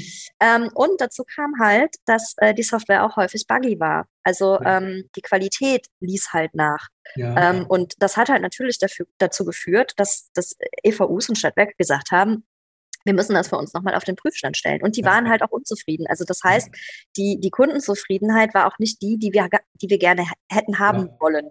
Ja. Ähm, so, und dann gab es dann irgendwann, ähm, kam dann der Vorstand auf mich und noch äh, zwei weitere oder drei weitere Kollegen und Kolleginnen zu und, und hat halt gesagt, hört zu, Leute, überlegt euch mal was, wir ähm, wir brauchen irgendwas Neues. Also so, so mhm. funktioniert es halt nicht. Ne? Wir hatten intern natürlich auch schon Maßnahmen ergriffen und, und Dinge auch in die Wege geleitet und getan. Aber ähm, es war tatsächlich, sage ich mal, so eine, so eine Art ähm, Botschaft an uns da, entwickelt etwas Neues, das wir rausbringen können. Ähm, wir brauchen das, weil wir die Sorge haben, wenn wir das nicht schaffen, davon wegzukommen, dann sind wir vielleicht nicht mehr da. Ja, ähm, ja, und dann haben wir uns hingesetzt und haben halt irgendwie überlegt. Und ähm, ich war da zu diesem Zeitpunkt, ich glaube, knappe anderthalb Jahre ungefähr in dem Unternehmen. Mhm. Ähm, und äh, also äh, es gab so zwei Aspekte. Zum einen war ich un unfassbar überrannt, weil ich gedacht habe, mein, meine Güte, ich bin hier gerade anderthalb Jahre krass. Ja. Ähm, und auf der anderen Seite war das aber auch so, boah, krass, voll cool. Warum, also wie, wie cool ist es, dass ihr mir dieses Vertrauen zusprecht, dass ich bei so einem Projekt mitarbeiten darf? Mhm. Ähm, ja, dann haben wir uns halt hingesetzt und haben irgendwie überlegt und ähm, uns erstmal irgendwie so, so eine Art Status quo auch gemacht. Ne? Wo stehen wir? Wer sind wir auch überhaupt? Also wirklich nochmal angefangen zu überlegen, wer ist die Soptim? Was ist der Bereich, der wir da, in, in dem wir da arbeiten? Ähm, was haben wir für Produkte tatsächlich einfach mal im Keller liegen? Also wir hatten manche Entwicklungen, die wir als Feature verkauft haben, die wir wirklich super fanden, die aber keiner gekauft hat, weil wir gesagt haben, wir können uns das nicht leisten. Und ähm, ich sag mal, die Entwicklung war nun mal da und Software wird ja nicht schöner, wenn sie im Keller liegt und keiner benutzt sie. Ähm, und dann haben wir wirklich gesagt, okay, alles klar, wir, wir müssen mal weg von diesem Denken, ähm, wir haben die Energiewirtschaft erfunden und wir ähm, geben dem, dem, dem EVU vor, was er tun muss, sondern wir gehen mal den anderen Weg und sagen, ihr Kunden seid diejenigen, die für uns wichtig sind. Und unser Kernstück am Ende des Tages ist, wir sind ein Softwareentwickler. Und wir haben nun mal alles Mögliche dazu da, was irgendwie nötig ist, damit du Kunde den besten Job deines Lebens machen kannst. Ähm, wir wollen dir erleichtern, dass du deine tägliche Arbeit tun kannst. Wir wollen dir erleichtern, wie du deine tägliche Arbeit tust und haben dann überlegt, was ist dazu notwendig.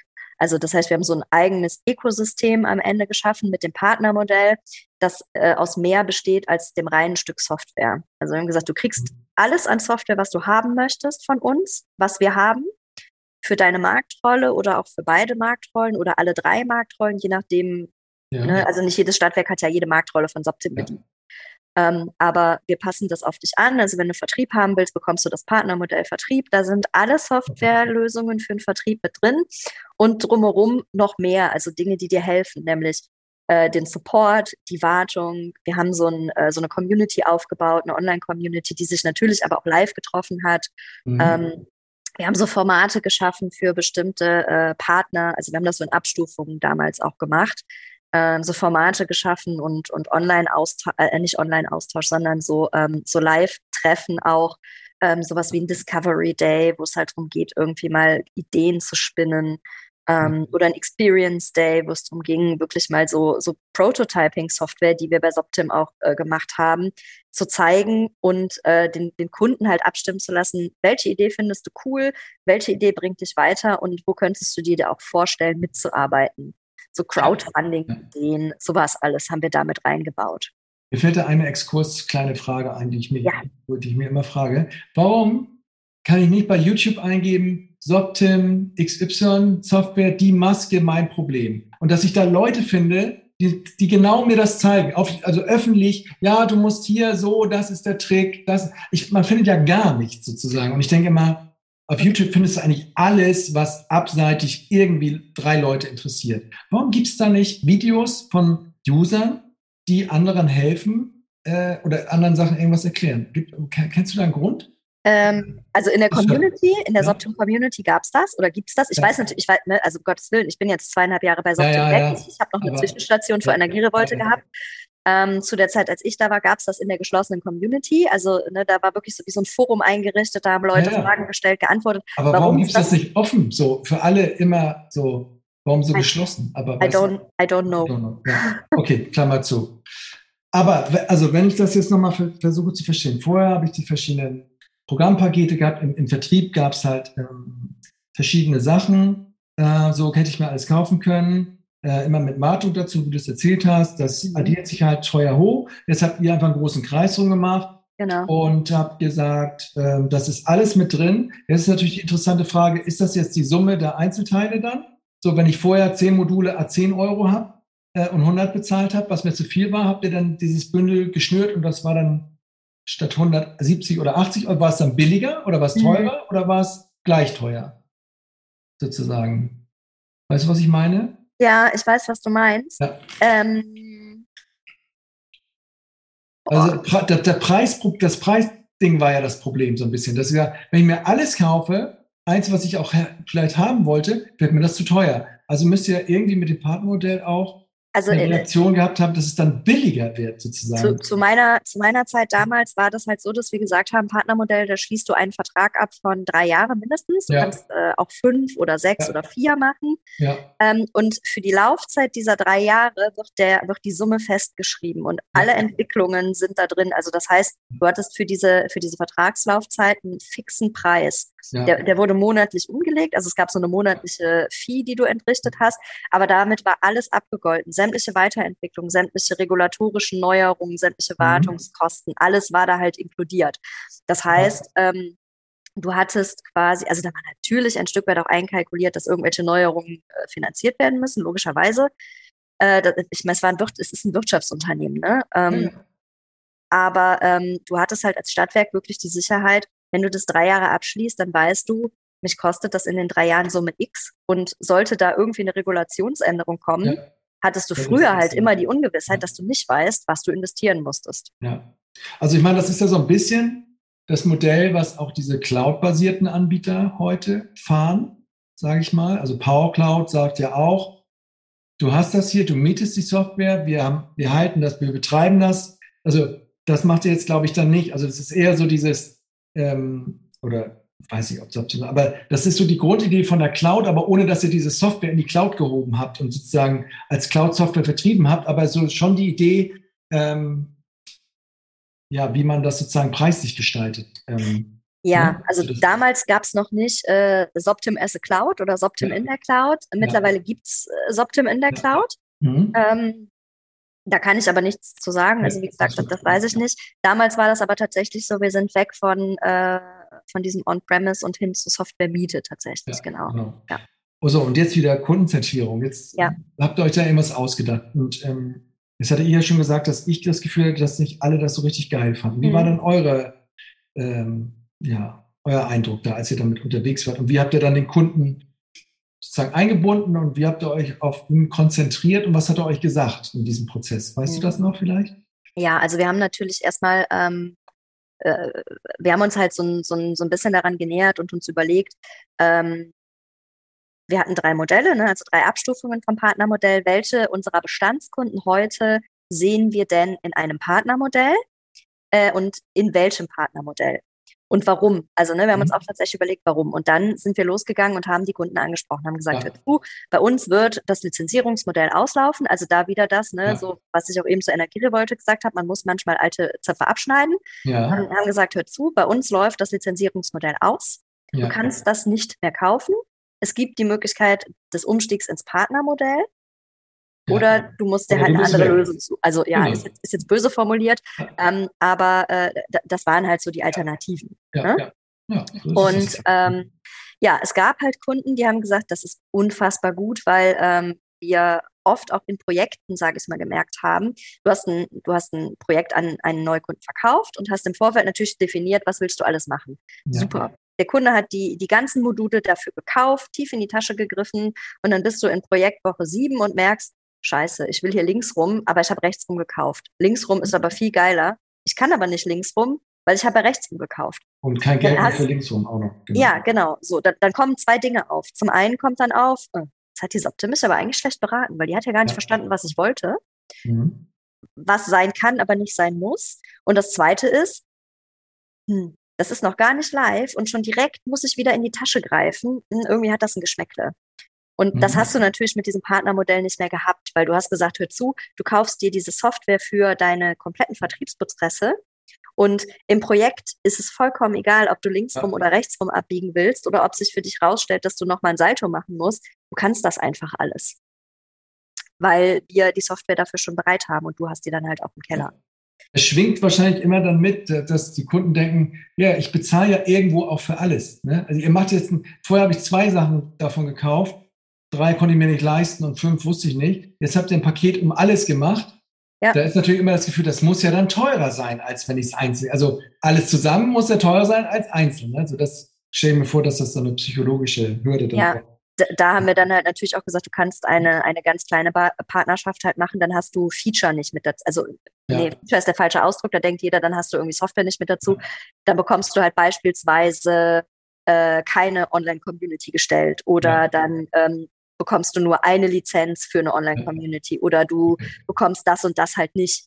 Ja. Damit wurde dann der Preis halt günstiger. Aber was bei allen drei Partnermodellen gleich war, war unbegrenzter Zugriff auf die Software. Weil wir gesagt haben, das ist essentiell wichtig. Der Kunde soll frei entscheiden können im Projekt und auch Ja. irgendwie vielleicht im zweiten Jahr der Nutzung, wie er die Prozesse bei sich lebt. Ja. Okay. Ähm, ja. Aber rückblickend war das jetzt schon auch eine gute Sache für Soptim, oder? Wenn du da Ja. also das war schon.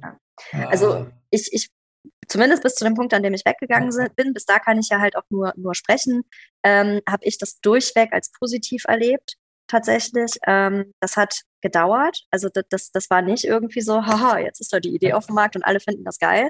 Das hat ähm, auf dem Markt gedauert. Das hat aber auch intern in der Soptim gedauert. Also Mhm. mh, das hat ja auch am Ende ein Stück weit dazu, also so, so eine Art Umstellung eines Geschäftsmodells führt ja auch Ja. dazu, dass sich intern Dinge ändern müssen. Und ähm, an vielen Stellen war das auch anfangs gar nicht so, so, so direkt mit, äh, mit, mit offenen Armen und Freude auch versehen, dass wir gesagt haben, wir stellen das Geschäftsmodell um. Sowas bringt ja auch Angst Mhm. mit, mit sich. Ne? Ich meine, es Ja. kann auch nach hinten losgehen oder, oder schief werden. Ähm, und dann finden die Leute das nicht mehr cool. Und ähm, Wie habt ihr das dann gemacht? Habt ihr, wie habt ihr da euch abgesichert irgendwie? Habt ihr gesagt, das ist jetzt hier äh, Augen zu und durch oder gab es so kleine Tests oder und dann so, weil irgendwann Also- gibt es ja so einen Point of No Return, wo man dann sagt, ja, also wir haben halt so ein Partnermanagement-Team gegründet, so ein Partner-Experience-Team halt auch intern bei der Soptim gegründet, die dann auch die Verantwortung am Ende des Tages fürs Partnermodell übertragen bekommen haben und ähm, äh, ich auch irgendwann die Verantwortung für dieses Team bekommen habe. Ähm, das. Ding war mein Baby und ich habe das geliebt. Ähm, und was am Ende des Tages geholfen hat, war halt reden, reden, reden, reden. Ne? Wir haben uns wirklich auch inter, also wir haben internes Marketing und internen Vertrieb auch gemacht und auch wirklich irgendwie so, so interne Sprechstunden gemacht. Ne? Oft auch über das, über das, über die, die Idee erzählt, warum machen wir das, weshalb glauben wir da auch dran. Mhm. Ähm, welche, welche Stellung hat auch jeder Einzelne da. Ne? Also wir haben es auch wirklich geschafft, ähm, beim Partnermodell das so aufzubrechen, dass wir gesagt haben, wir, wir wollen ausdrücklich, dass zum Beispiel die Entwickler und die Produktmanager und die Product Owner ähm, Kontakt zu den Kunden haben. Ähm, mhm. Und dass die sich miteinander verdrahten. Das war ja irgendwie gefühlt auch revolutionär. Das gab es ja früher nicht. Also mhm. da gab es nicht irgendjemand aus dem Stadtwerk hat die Durchwahl vom Produktmanager bei der Soptim. Da wurde der Vertriebler angerufen und wenn der Vertriebler das nicht verstanden hat oder nicht richtig erklären konnte, ja, war es der böse Vertriebler. Mhm. Ähm, oder was auch immer. Okay. Aber diese, diese, diese Erkenntnis, dass es total wichtig ist, dass die Leute, die, äh, die das Produkt nutzen, mit dem sprechen, der das Produkt baut, mhm. ähm, und dass die sich auf einer ganz, eben, ganz anderen Ebene miteinander austauschen ähm, und dass das gut funktioniert, ähm, das hat halt auch echt eine Zeit lang gebraucht. Also und, ihr habt auch so eine Organisationsentwicklung da ja, intern durchgemacht. Ja, also äh, diese Organisationsentwicklung hatte nichts damit zu tun, dass das Partnermodell entstanden ist. Das war ja. auch generell ein, ein Wunsch aus der Soptim heraus. Ja. Das, das, das Ganze hat sich halt nur irgendwie miteinander verdrahtet, sag ich ja, mal. Ja, und es hat, war aufeinander angewiesen. Ihr hättet draußen nicht dieses Partnermodell nicht machen können, wenn ihr intern nicht diese eh schon angestoßene Entwicklung auch gehabt hättet. Ne? Ja, genau. Aber ähm, genau. Okay. Ähm, und wir haben dann auch wirklich ja. so Sachen gemacht, wie wir haben im Intranet der Soptim ähm, tatsächlich irgendwie darüber berichtet. Ne? Also diese Woche haben wir folgendes Stadtwerk wieder als Partner gewonnen. Diese Woche äh, sind da und da Termine fürs Partnermodell. Ähm, der und der Partner feiert mit uns seinen zweiten Geburtstag. Also äh, ja. ich habe dann auch tatsächlich so, so, so Dinge gemacht wie Ikea-Bilderrahmen mit kleinen Cupcake-Törtchen und äh, Happy Birthday zum ersten Partnermodell Geburtstag verschickt, mhm. wo dann wir von der Soptim auch drunter unterschrieben haben. Ja. Ähm, wir haben dann auch wirklich, um, um diese Identifikation herzustellen, haben wir äh, Leute aus dem Unternehmen, aus der Soptim abgelichtet als, als Testimonial sozusagen, ähm, die, die auch der Partnermanager sind. Also es gab auch wirklich eine feste Person bei der Soptim, die sich um einen Kunden auch gekümmert hat als Partnermanager, der Ansprechpartner war. Mhm. Und mit dem gab es halt auch wirklich ein Foto und, und so ein Partnerschloss, wie man das in Köln von der Rheinbrücke kennt, ja, ja wo dann halt irgendwie stand, weiß ich nicht, ähm, Stadtwerke Düren und Soptem, ja, ähm, und, und dieses Bild wurde dann verschickt. Das steht übrigens heute auch noch bei den Stadtwerken Düren und ähm, auch, auch andere Kunden, die sich für das Modell entschieden haben, haben das halt auch wirklich noch, dieses Bild. Mhm. Ähm, also so, wirklich so Sachen, wo man, äh, wo wir live auch berichtet haben. Ne? Also mhm. diese, diese ähm, ja, einfach reden, reden, reden, reden, berichten, berichten, berichten, positive Erlebnisse feiern. Ich weiß, als wir den 50. Bestandskunden in das Partnermodell gehoben haben, haben wir eine Riesenparty gefeiert, mit äh, Kuchen bestellt und angestoßen und ähm, uns darüber halt auch tatsächlich gefreut, wie, wie schön das ist. Ja, also das heißt, also du, du hast schon eine Freude daran, sag ich mal, außerhalb des Unternehmens sozusagen anspruchsvolle Kunden- und Produktprojekte zu machen, aber auch gleichzeitig dann dafür zu sorgen, dass intern sich die Organisation, die Menschen dort hin entwickeln können, um das sozusagen abzubilden auch. Ne? Ja, also ich sag mal, ich als, als jemand, der Vertrieb macht, ne, ich kann nur so gut sein, wie mein Team, das, äh, das hinter mir im Rücken ist. Mhm. Und ähm, am Ende des Tages, ähm, ja, habe ich es vielleicht geschafft, die Unterschrift unter einem Vertrag zu bekommen. Ähm, und da mag auch der eine oder andere sagen, das ist eine tolle Leistung, aber das ist nicht mein alleiniger Verdienst. Ne? Also ähm, damit es dazu kommt, dass jemand bei mir einen Vertrag unterschreibt, da haben ja im Vorfeld viele, viele andere Leute ähm, ganz viele tolle Ideen gehabt. Die haben irgendwie ein Stück Software entwickelt, die haben ein tolles Marketingkonzept gehabt, die haben ähm, schon super Projekte im Vorfeld auch einfach umgesetzt, ja, wo dann Kunden drüber sprechen und Empfehlungen ausgeben. Ähm, die haben es geschafft, mir vielleicht auch den Rücken frei zu halten, dass ich mich nicht um irgendwelchen organisatorischen Kram kümmern muss. Ähm, das, für mich ist das eine Teamleistung am Ende des Tages. Und ähm, das, das möchte ich mir auch gar nicht alleine zuschreiben, sondern ähm, ich finde immer, wenn äh, eine Organisation gewinnt einen Kunden, genauso verliert eine Organisation Kunde. Es geht niemand, weil der Vertriebler schlecht war. Es geht jemand, weil das Produkt im Ganzen nicht überzeugt hat oder weil der Service im Ganzen nicht gut war. Und das ist nicht die, die Leistung oder also die Gut- oder die Schlechtleistung eines Einzelnen. bist du dann im klassischen Sinne ein guter Vertriebler, der erst anfängt, wenn das Nein, wenn das, ne, dieses klassische, ich bin, ich mache so viel Umsatz, wenn der Kunde Nein sagt, dann fange ich erst an. Und wenn er mich durch die Haustür rausschmeißt, dann krabbel ich über das Kellerfenster wieder rein. So dieses, kann ich mir jetzt nicht vorstellen. nee, nee, nee, nee, so bin ich nicht. Ähm, ich, ich, ähm, also ich, ich mag meinen Job und ich verkaufe gerne Produkte. Ne? Ich mache auch gerne Umsatz und, und gewinne gerne Kunden, aber nicht um jeden Preis. Also wenn ich das Gefühl habe, ich kann hier meinem Kunden am Ende des Tages keinen Mehrwert liefern, dann sage ich auch lieber, wissen Sie was, das funktioniert für uns jetzt so nicht. Ähm, äh, man sieht sich halt immer zweimal im Leben. Ne? Ähm, ich, ich möchte nicht verkaufen nur um des Verkaufens Willens. Da ist auch, glaube ich, mein, mein, mein, mein, mein Ich ähm, würde damit niemals fein sein. Also wenn ja. ich jemandem was aufzwingen müsste, ähm, im Wissen, dem fällt das in einem Jahr auf die Füße, mhm. wäre ich totunglücklich und das tue ich auch nicht. Okay. Also dann sage ich lieber nein und verzichte auf den Umsatz und ähm, kann mit einem ruhigen Gewissen irgendwie einschlafen. Und äh, wenn ich den auf dem nächsten eWorld-Kongress oder auf dem VKU-Kongress sehe, mich mit dem auch super unterhalten und ein Bier trinken, ja. ähm, als da stur auf, den, ähm, auf die Zahl unterm Strich zu gucken. Aber gleichwohl kann ich mir vorstellen, als Startup habt ihr auch ehrgeizige Ziele. Ne? Also das ist jetzt nicht so, dass du sagen kannst, ja, im Zweifel ist mir auch egal, kann ich mir vorstellen, ob das jetzt was wird oder nicht, sondern du musst halt auch genug finden, denke ich, die du äh, davon überzeugen kannst und die, wo du auch guten Gewissens denen das verkaufen kannst. Aber letztlich muss ja früher oder später, muss auch, ja, muss auch eine gewisse Menge an Kunden und Umsatz dann entstehen. Ne? Ja, Der na klar. ist ja schon auch da. Logisch. Ja. Das, das, ist schon, das ist schon wahr, das ist gegeben. Also eine, eine gewisse Umsatzzahl äh, haben wir natürlich. Ne? Also äh, klar ja. überlegen wir uns, wo wollen wir nächstes Jahr hin, übernächstes Jahr hin, wie viele ja. Euros müssen da stehen, wie viele Kunden sollten das im Idealfall auch sein, gar keine Frage. Ähm, halte ich auch wichtig. Ne? Also Ziele braucht man, sonst äh, ist man planlos. Und äh, ich, ich bin auch ein Fan von großen Zielen, ja, weil nur wenn du große mhm. Ziele hast, kannst du auch Gutes erreichen. Ähm, was nützt mir ein Ziel, von dem ich weiß, dass ich das eh erreiche? Da strenge ich mich nicht an. Also da, da fehlt mir äh, dann, dann quasi der Biss.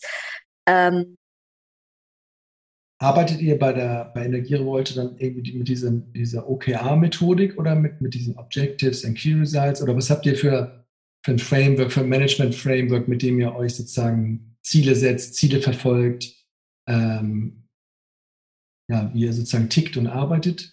Ja, also wir haben ähm, natürlich von, vom, vom Start aus an so, so eine Art äh, äh, Businessplan dahinter gehabt, wo, ja.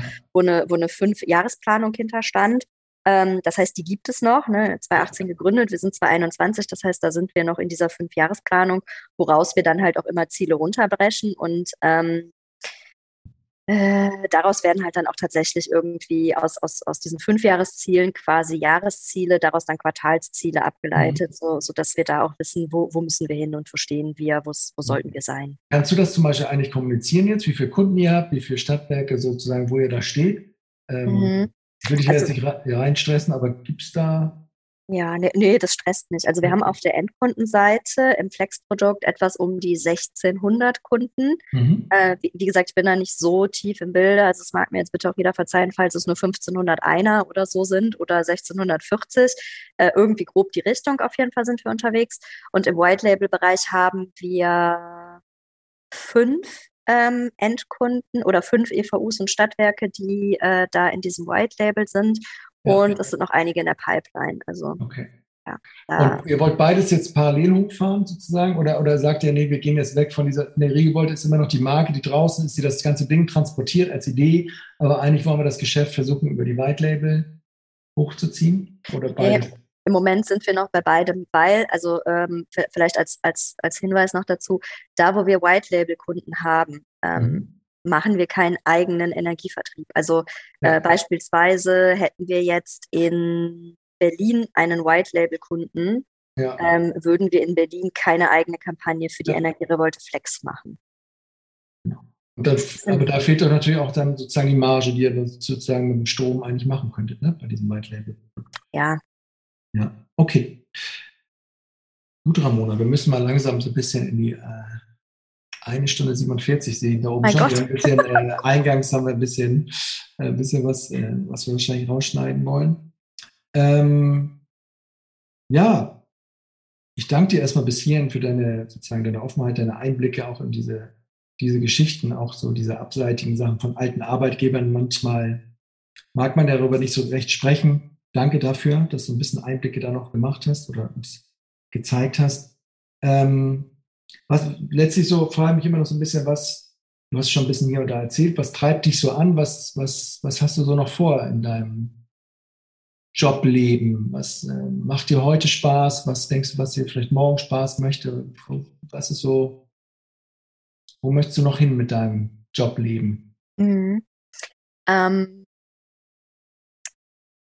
was, was mir halt total Spaß macht, ich glaube, das war auch am Ende ausschlaggebend, weswegen ich zur Energierevolte gegangen bin. Also ähm, ich war ja in einer anderen Branche zwischendrin, habe mich da nicht wohl gefühlt und habe gesagt, ich will zurück in die Energiewirtschaft. Ja. Total richtige Entscheidung. Ähm, äh, und ich bin zur Energierevolte gegangen, weil ich da halt die Möglichkeit hatte, wieder etwas aufzubauen. Okay. Also ähm, tatsächlich auch dieses Mitgestalten können. Ne? Also klar ist da eine grundlegende Idee da, ähm, mhm. aber dieses, wir haben halt eine grundlegende Idee und wir, wir wollen auch gerne jemanden haben und auch noch mehr Leute natürlich, die bereit sind, über den Tellerrand hinauszudenken, die die Extrameile gehen, sage ich mal, ne? die sich für ein Thema begeistern können und brennen und, und die, ähm, die auch mal äh, ein bisschen anders denken und äh, einfach Lust drauf haben, ein Thema zu treiben. Ähm, das ist so das, was mir halt bei Soptim nachher total Spaß gemacht hat in diesem Partnermodell und das ist das, was mir jetzt bei der Energierevolte Spaß macht. Also auch so ein bisschen ähm, was dahinter steckt, ist ja, ich kann ja mitgestalten, in welche Richtung entwickelt sich das Unternehmen und ähm, wo, wo geht da die Reise hin und kann da ja maßgeblich auch meine Gedanken mit reinbringen und genau. ähm, äh, so, so eine Art gestalterischen Aspekt ja auch irgendwie ausfüllen. Und das ist was, was mir wahnsinnig Spaß macht, ähm, dass ich wirklich die, die Möglichkeit habe, Einfluss auch irgendwie zu nehmen. Also ja. nicht in einem Machtsinne, sondern wirklich Einfluss zu nehmen in, in dem Sinne, dass ich sage, äh, ich, ich sprudele über vor Ideen, äh, weil ich einfach das Thema cool finde. Ähm, und da ist jemand, der, der mich auch machen lässt. Ähm, ja. Und der auch sagt, ich, ich habe da so einen Bereich und äh, geh da mal rein und schmeiß da die Ideen rein, mach mal, tu mal. Ja. Nee, also ich kann, kann mir vorstellen, bei Soptim und auch jetzt hier, man hat irgendwie etwas Neues ja auch für den Markt ja. Und, ähm, und, und das Unternehmen geht damit raus und dass sich das auf dem Weg dann verändert, gerade wenn es auch fundamental ein bisschen anders ist als bisher, ist ja klar. Wenn man dann sozusagen da ein bisschen mitmachen kann oder auch, auch, auch fundamentaler, dann, dann ja. ich, kaufe ich sofort. Ja, also, also, es ist sowas für mich wie so Geschäftsfeldentwicklung oder Geschäftsbereichsentwicklung, genau. so, so in die Richtung irgendwie. Mhm. Ähm, ja, da, da, da, da, da sehe ich mich irgendwie. Das, das ich, ich, sehe dann, ich frage dann auch äh, die, die Gäste hier immer so, wo sie so hingucken, was sie so lesen, was sie so hören, um sich sozusagen zu motivieren, zu inspirieren. Bei dir, glaube ich, da gab es ein so ein Foto, hast du so in dem Urlaub die sieben Wege der Effektivität mitgenommen. Irgendwas Ach so, ja. Fokus, irgendwas mit schnelles und langsames Denken. Ja. Ist es immer sowas, den, den Kopf klarkriegen, was dich dann irgendwie inspiriert? Oder, oder ist das eher nur so ein, so ein Werkzeug und ähm, oder, oder was, womit füllst du dich sozusagen auf, um dann wieder da gute Sachen zu machen und mhm. motiviert was im Job zu machen? Ähm, ja, also das ist tatsächlich, ähm, mich, mich interessiert das, also sowohl im Privaten als auch für den Job, ähm, das, was du da gesehen hast. Mhm. Ähm, ich mag auch beispielsweise schnelles Denken langsam von Kahnemann. Der Kahnemann ist, ist, ja. ist ein total toller, äh, toller Typ und, und äh, eine, für mich eine Koryphäe auf seinem Gebiet. Mhm. Ähm, ich habe tatsächlich Podcasts für mich entdeckt in letzter Zeit, so das letzte Jahr. Und ähm, einer meiner äh, totalen Lieblingspodcasts ist ähm, Betreutes Fühlen. Das ist ein Podcast von Atze Schröder äh, und ja. Dr. Leon Winscheid. Ähm, eine Kombi, wo man im ersten Moment denkt, so, what? Atze Schröder, Dr. Leon Winscheid? Also wer es nicht weiß, Leon, Dr. Leon Winscheid ist der jüngste eine Million Euro Gewinner von Wer wird Millionär und ah, okay. Psychologe. Ja. Ähm, und die zwei machen einen Podcast zusammen und die okay. haben immer ganz, ganz äh, coole, spannende Themen und ich mag diese, ähm, diese Gegensätze, die, die so sind. Ne? Also ähm, der, der Leon beleuchtet immer. ja, halt wirklich wissenschaftlich. Und Atze ist halt so jemand, den man, also ich kenne ihn halt auch hier so aus dieser Sendung, die der mal hatte mit Biene und diesem Kiosk, ja. Mhm. Ähm, aber der schafft es halt, oder, oder er hat es geschafft. Ich habe Atze Schröder auf eine ganz andere Art und Weise kennengelernt. Ähm, ich bin wahnsinnig beeindruckt von diesen Menschen und ich finde dieses, dieses Zusammenspiel cool. Ja, und okay. die, mhm. die, die Ansätze, die die haben und die Denkweisen. Und auch so, ich meine, Atze Schröder als, ich weiß nicht genau, wie alt er ist, End 50er würde ich jetzt mal tippen. Ja. Und Leon, der ist irgendwie so Anfang 30. Da sind ja. halt auch für mich zwei Generationen einfach, die da aufeinanderprallen. Und ich finde das total cool. Das ist, ähm, okay. Super. Ich habe schon von gehört da, ähm, aber jetzt, wo du es nochmal sagst, will ich da mal reinhören. Ja. Ähm, aber, also ja, genau. Aber nimmst du da irgendwas, das, das machst du so als freizeitmäßig Ablenkung oder, oder, oder einfach auch Genuss oder, oder nimmst du da auch was mit für die, für die Arbeit sozusagen oder für den Job? Also ich glaube, implizit nehme ich, nehme ich bei ganz vielen Dingen immer irgendwas mit für die Arbeit, ähm, aber das mache ich tatsächlich so zum Genuss. Ne? Also das ist so zur Freizeit. Ähm, jetzt, ich, ich bin, ich fahre total gerne Rennrad und ähm, wenn ich das jetzt äh, drinnen mache, also ich habe hier so eine so eine freien Rollentrainer bei mir stehen, brauche ich irgendwas, was ich dabei hören kann. Ja. Ähm, und dann höre ich total gerne so einen Podcast, weil es lenkt mich halt von der Anstrengung ab. Dann bist du auf so einem Rennrad, auf so Rollen und dann hast du da irgendwie so eine Peloton-App und powerst irgendwie durch, oder? Äh, ja, ich habe keine Peloton-App. Ich habe, also entweder mache ich die, die, die Musik laut, ne, sodass ja. ich wirklich irgendwie Beats habe, wo ich treten muss. Ja. Ähm, oder ansonsten, ja, suche ich mir irgendwie sowas wie so einen Podcast, den ich mir dann anhöre. Ja, genau. Ich kann hier schön, wenn ich aus meinem Fenster gucke, kann ich ähm, ins Grüne blicken. Das, das reicht schon als Ausblick. Okay. Cool, Ramona. Ähm, dann sage ich erstmal lieben, lieben Dank. Ähm, für das Gespräch hier, für die Themen, die du mir mitgegeben hast. Wir hatten ja eigentlich geplant, so einen Podcast zu machen, auch äh, mit, der, mit der lieben Laura. Äh, ich sage jetzt mal nicht den Nachnamen.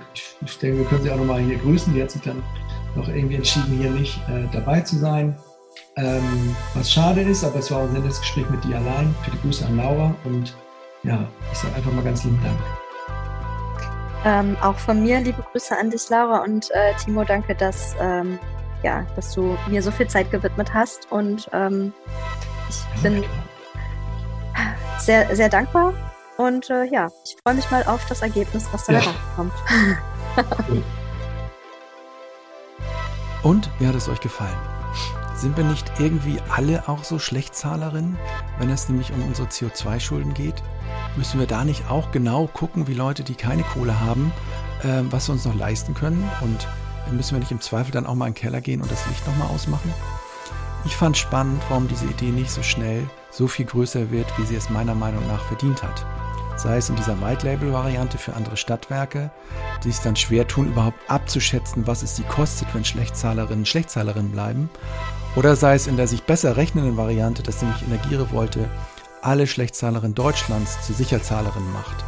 Diese Aufgabe scheint dann doch irgendwie zu groß für Energierevolte und das Stadtwerke Düren als deren Eigentümerin. Aber vielleicht tut sich da ja noch was. Wäre doch schade, oder? Ich danke euch fürs Zuhören und möchte noch kurz zwei Hinweise loswerden. Einmal auf den Stadtwerke Impact Day, den wir am 27.01.2022 veranstalten. Mehr erfahrt ihr unter sit.earth. Und dann ähm, zur Vorbereitung dieses Events sind wir jeden Donnerstag auf Sendung, sage ich mal, auf YouTube und LinkedIn. Zusammen mit Matti legen wir so ein paar Themen auf den Grill und äh, trinken dazu ein Bierchen und gucken, äh, was sich da ja, rauslesen lässt aus verschiedenen Themen, verschiedenen Gästen, aus Gesprächen an der Bar für eben diesen Stadtwerke Impact Day. Hört doch gerne mal rein, wir freuen uns sehr. Und jetzt tschüss mal. Mein Name ist Timo Eckers von Utility 4.0. Ihr findet den Podcast bei Apple, Deezer, Spotify und natürlich auf unserer Website utility 4.0 www.ecom.net. Alles Gute für euch und bis bald hoffentlich.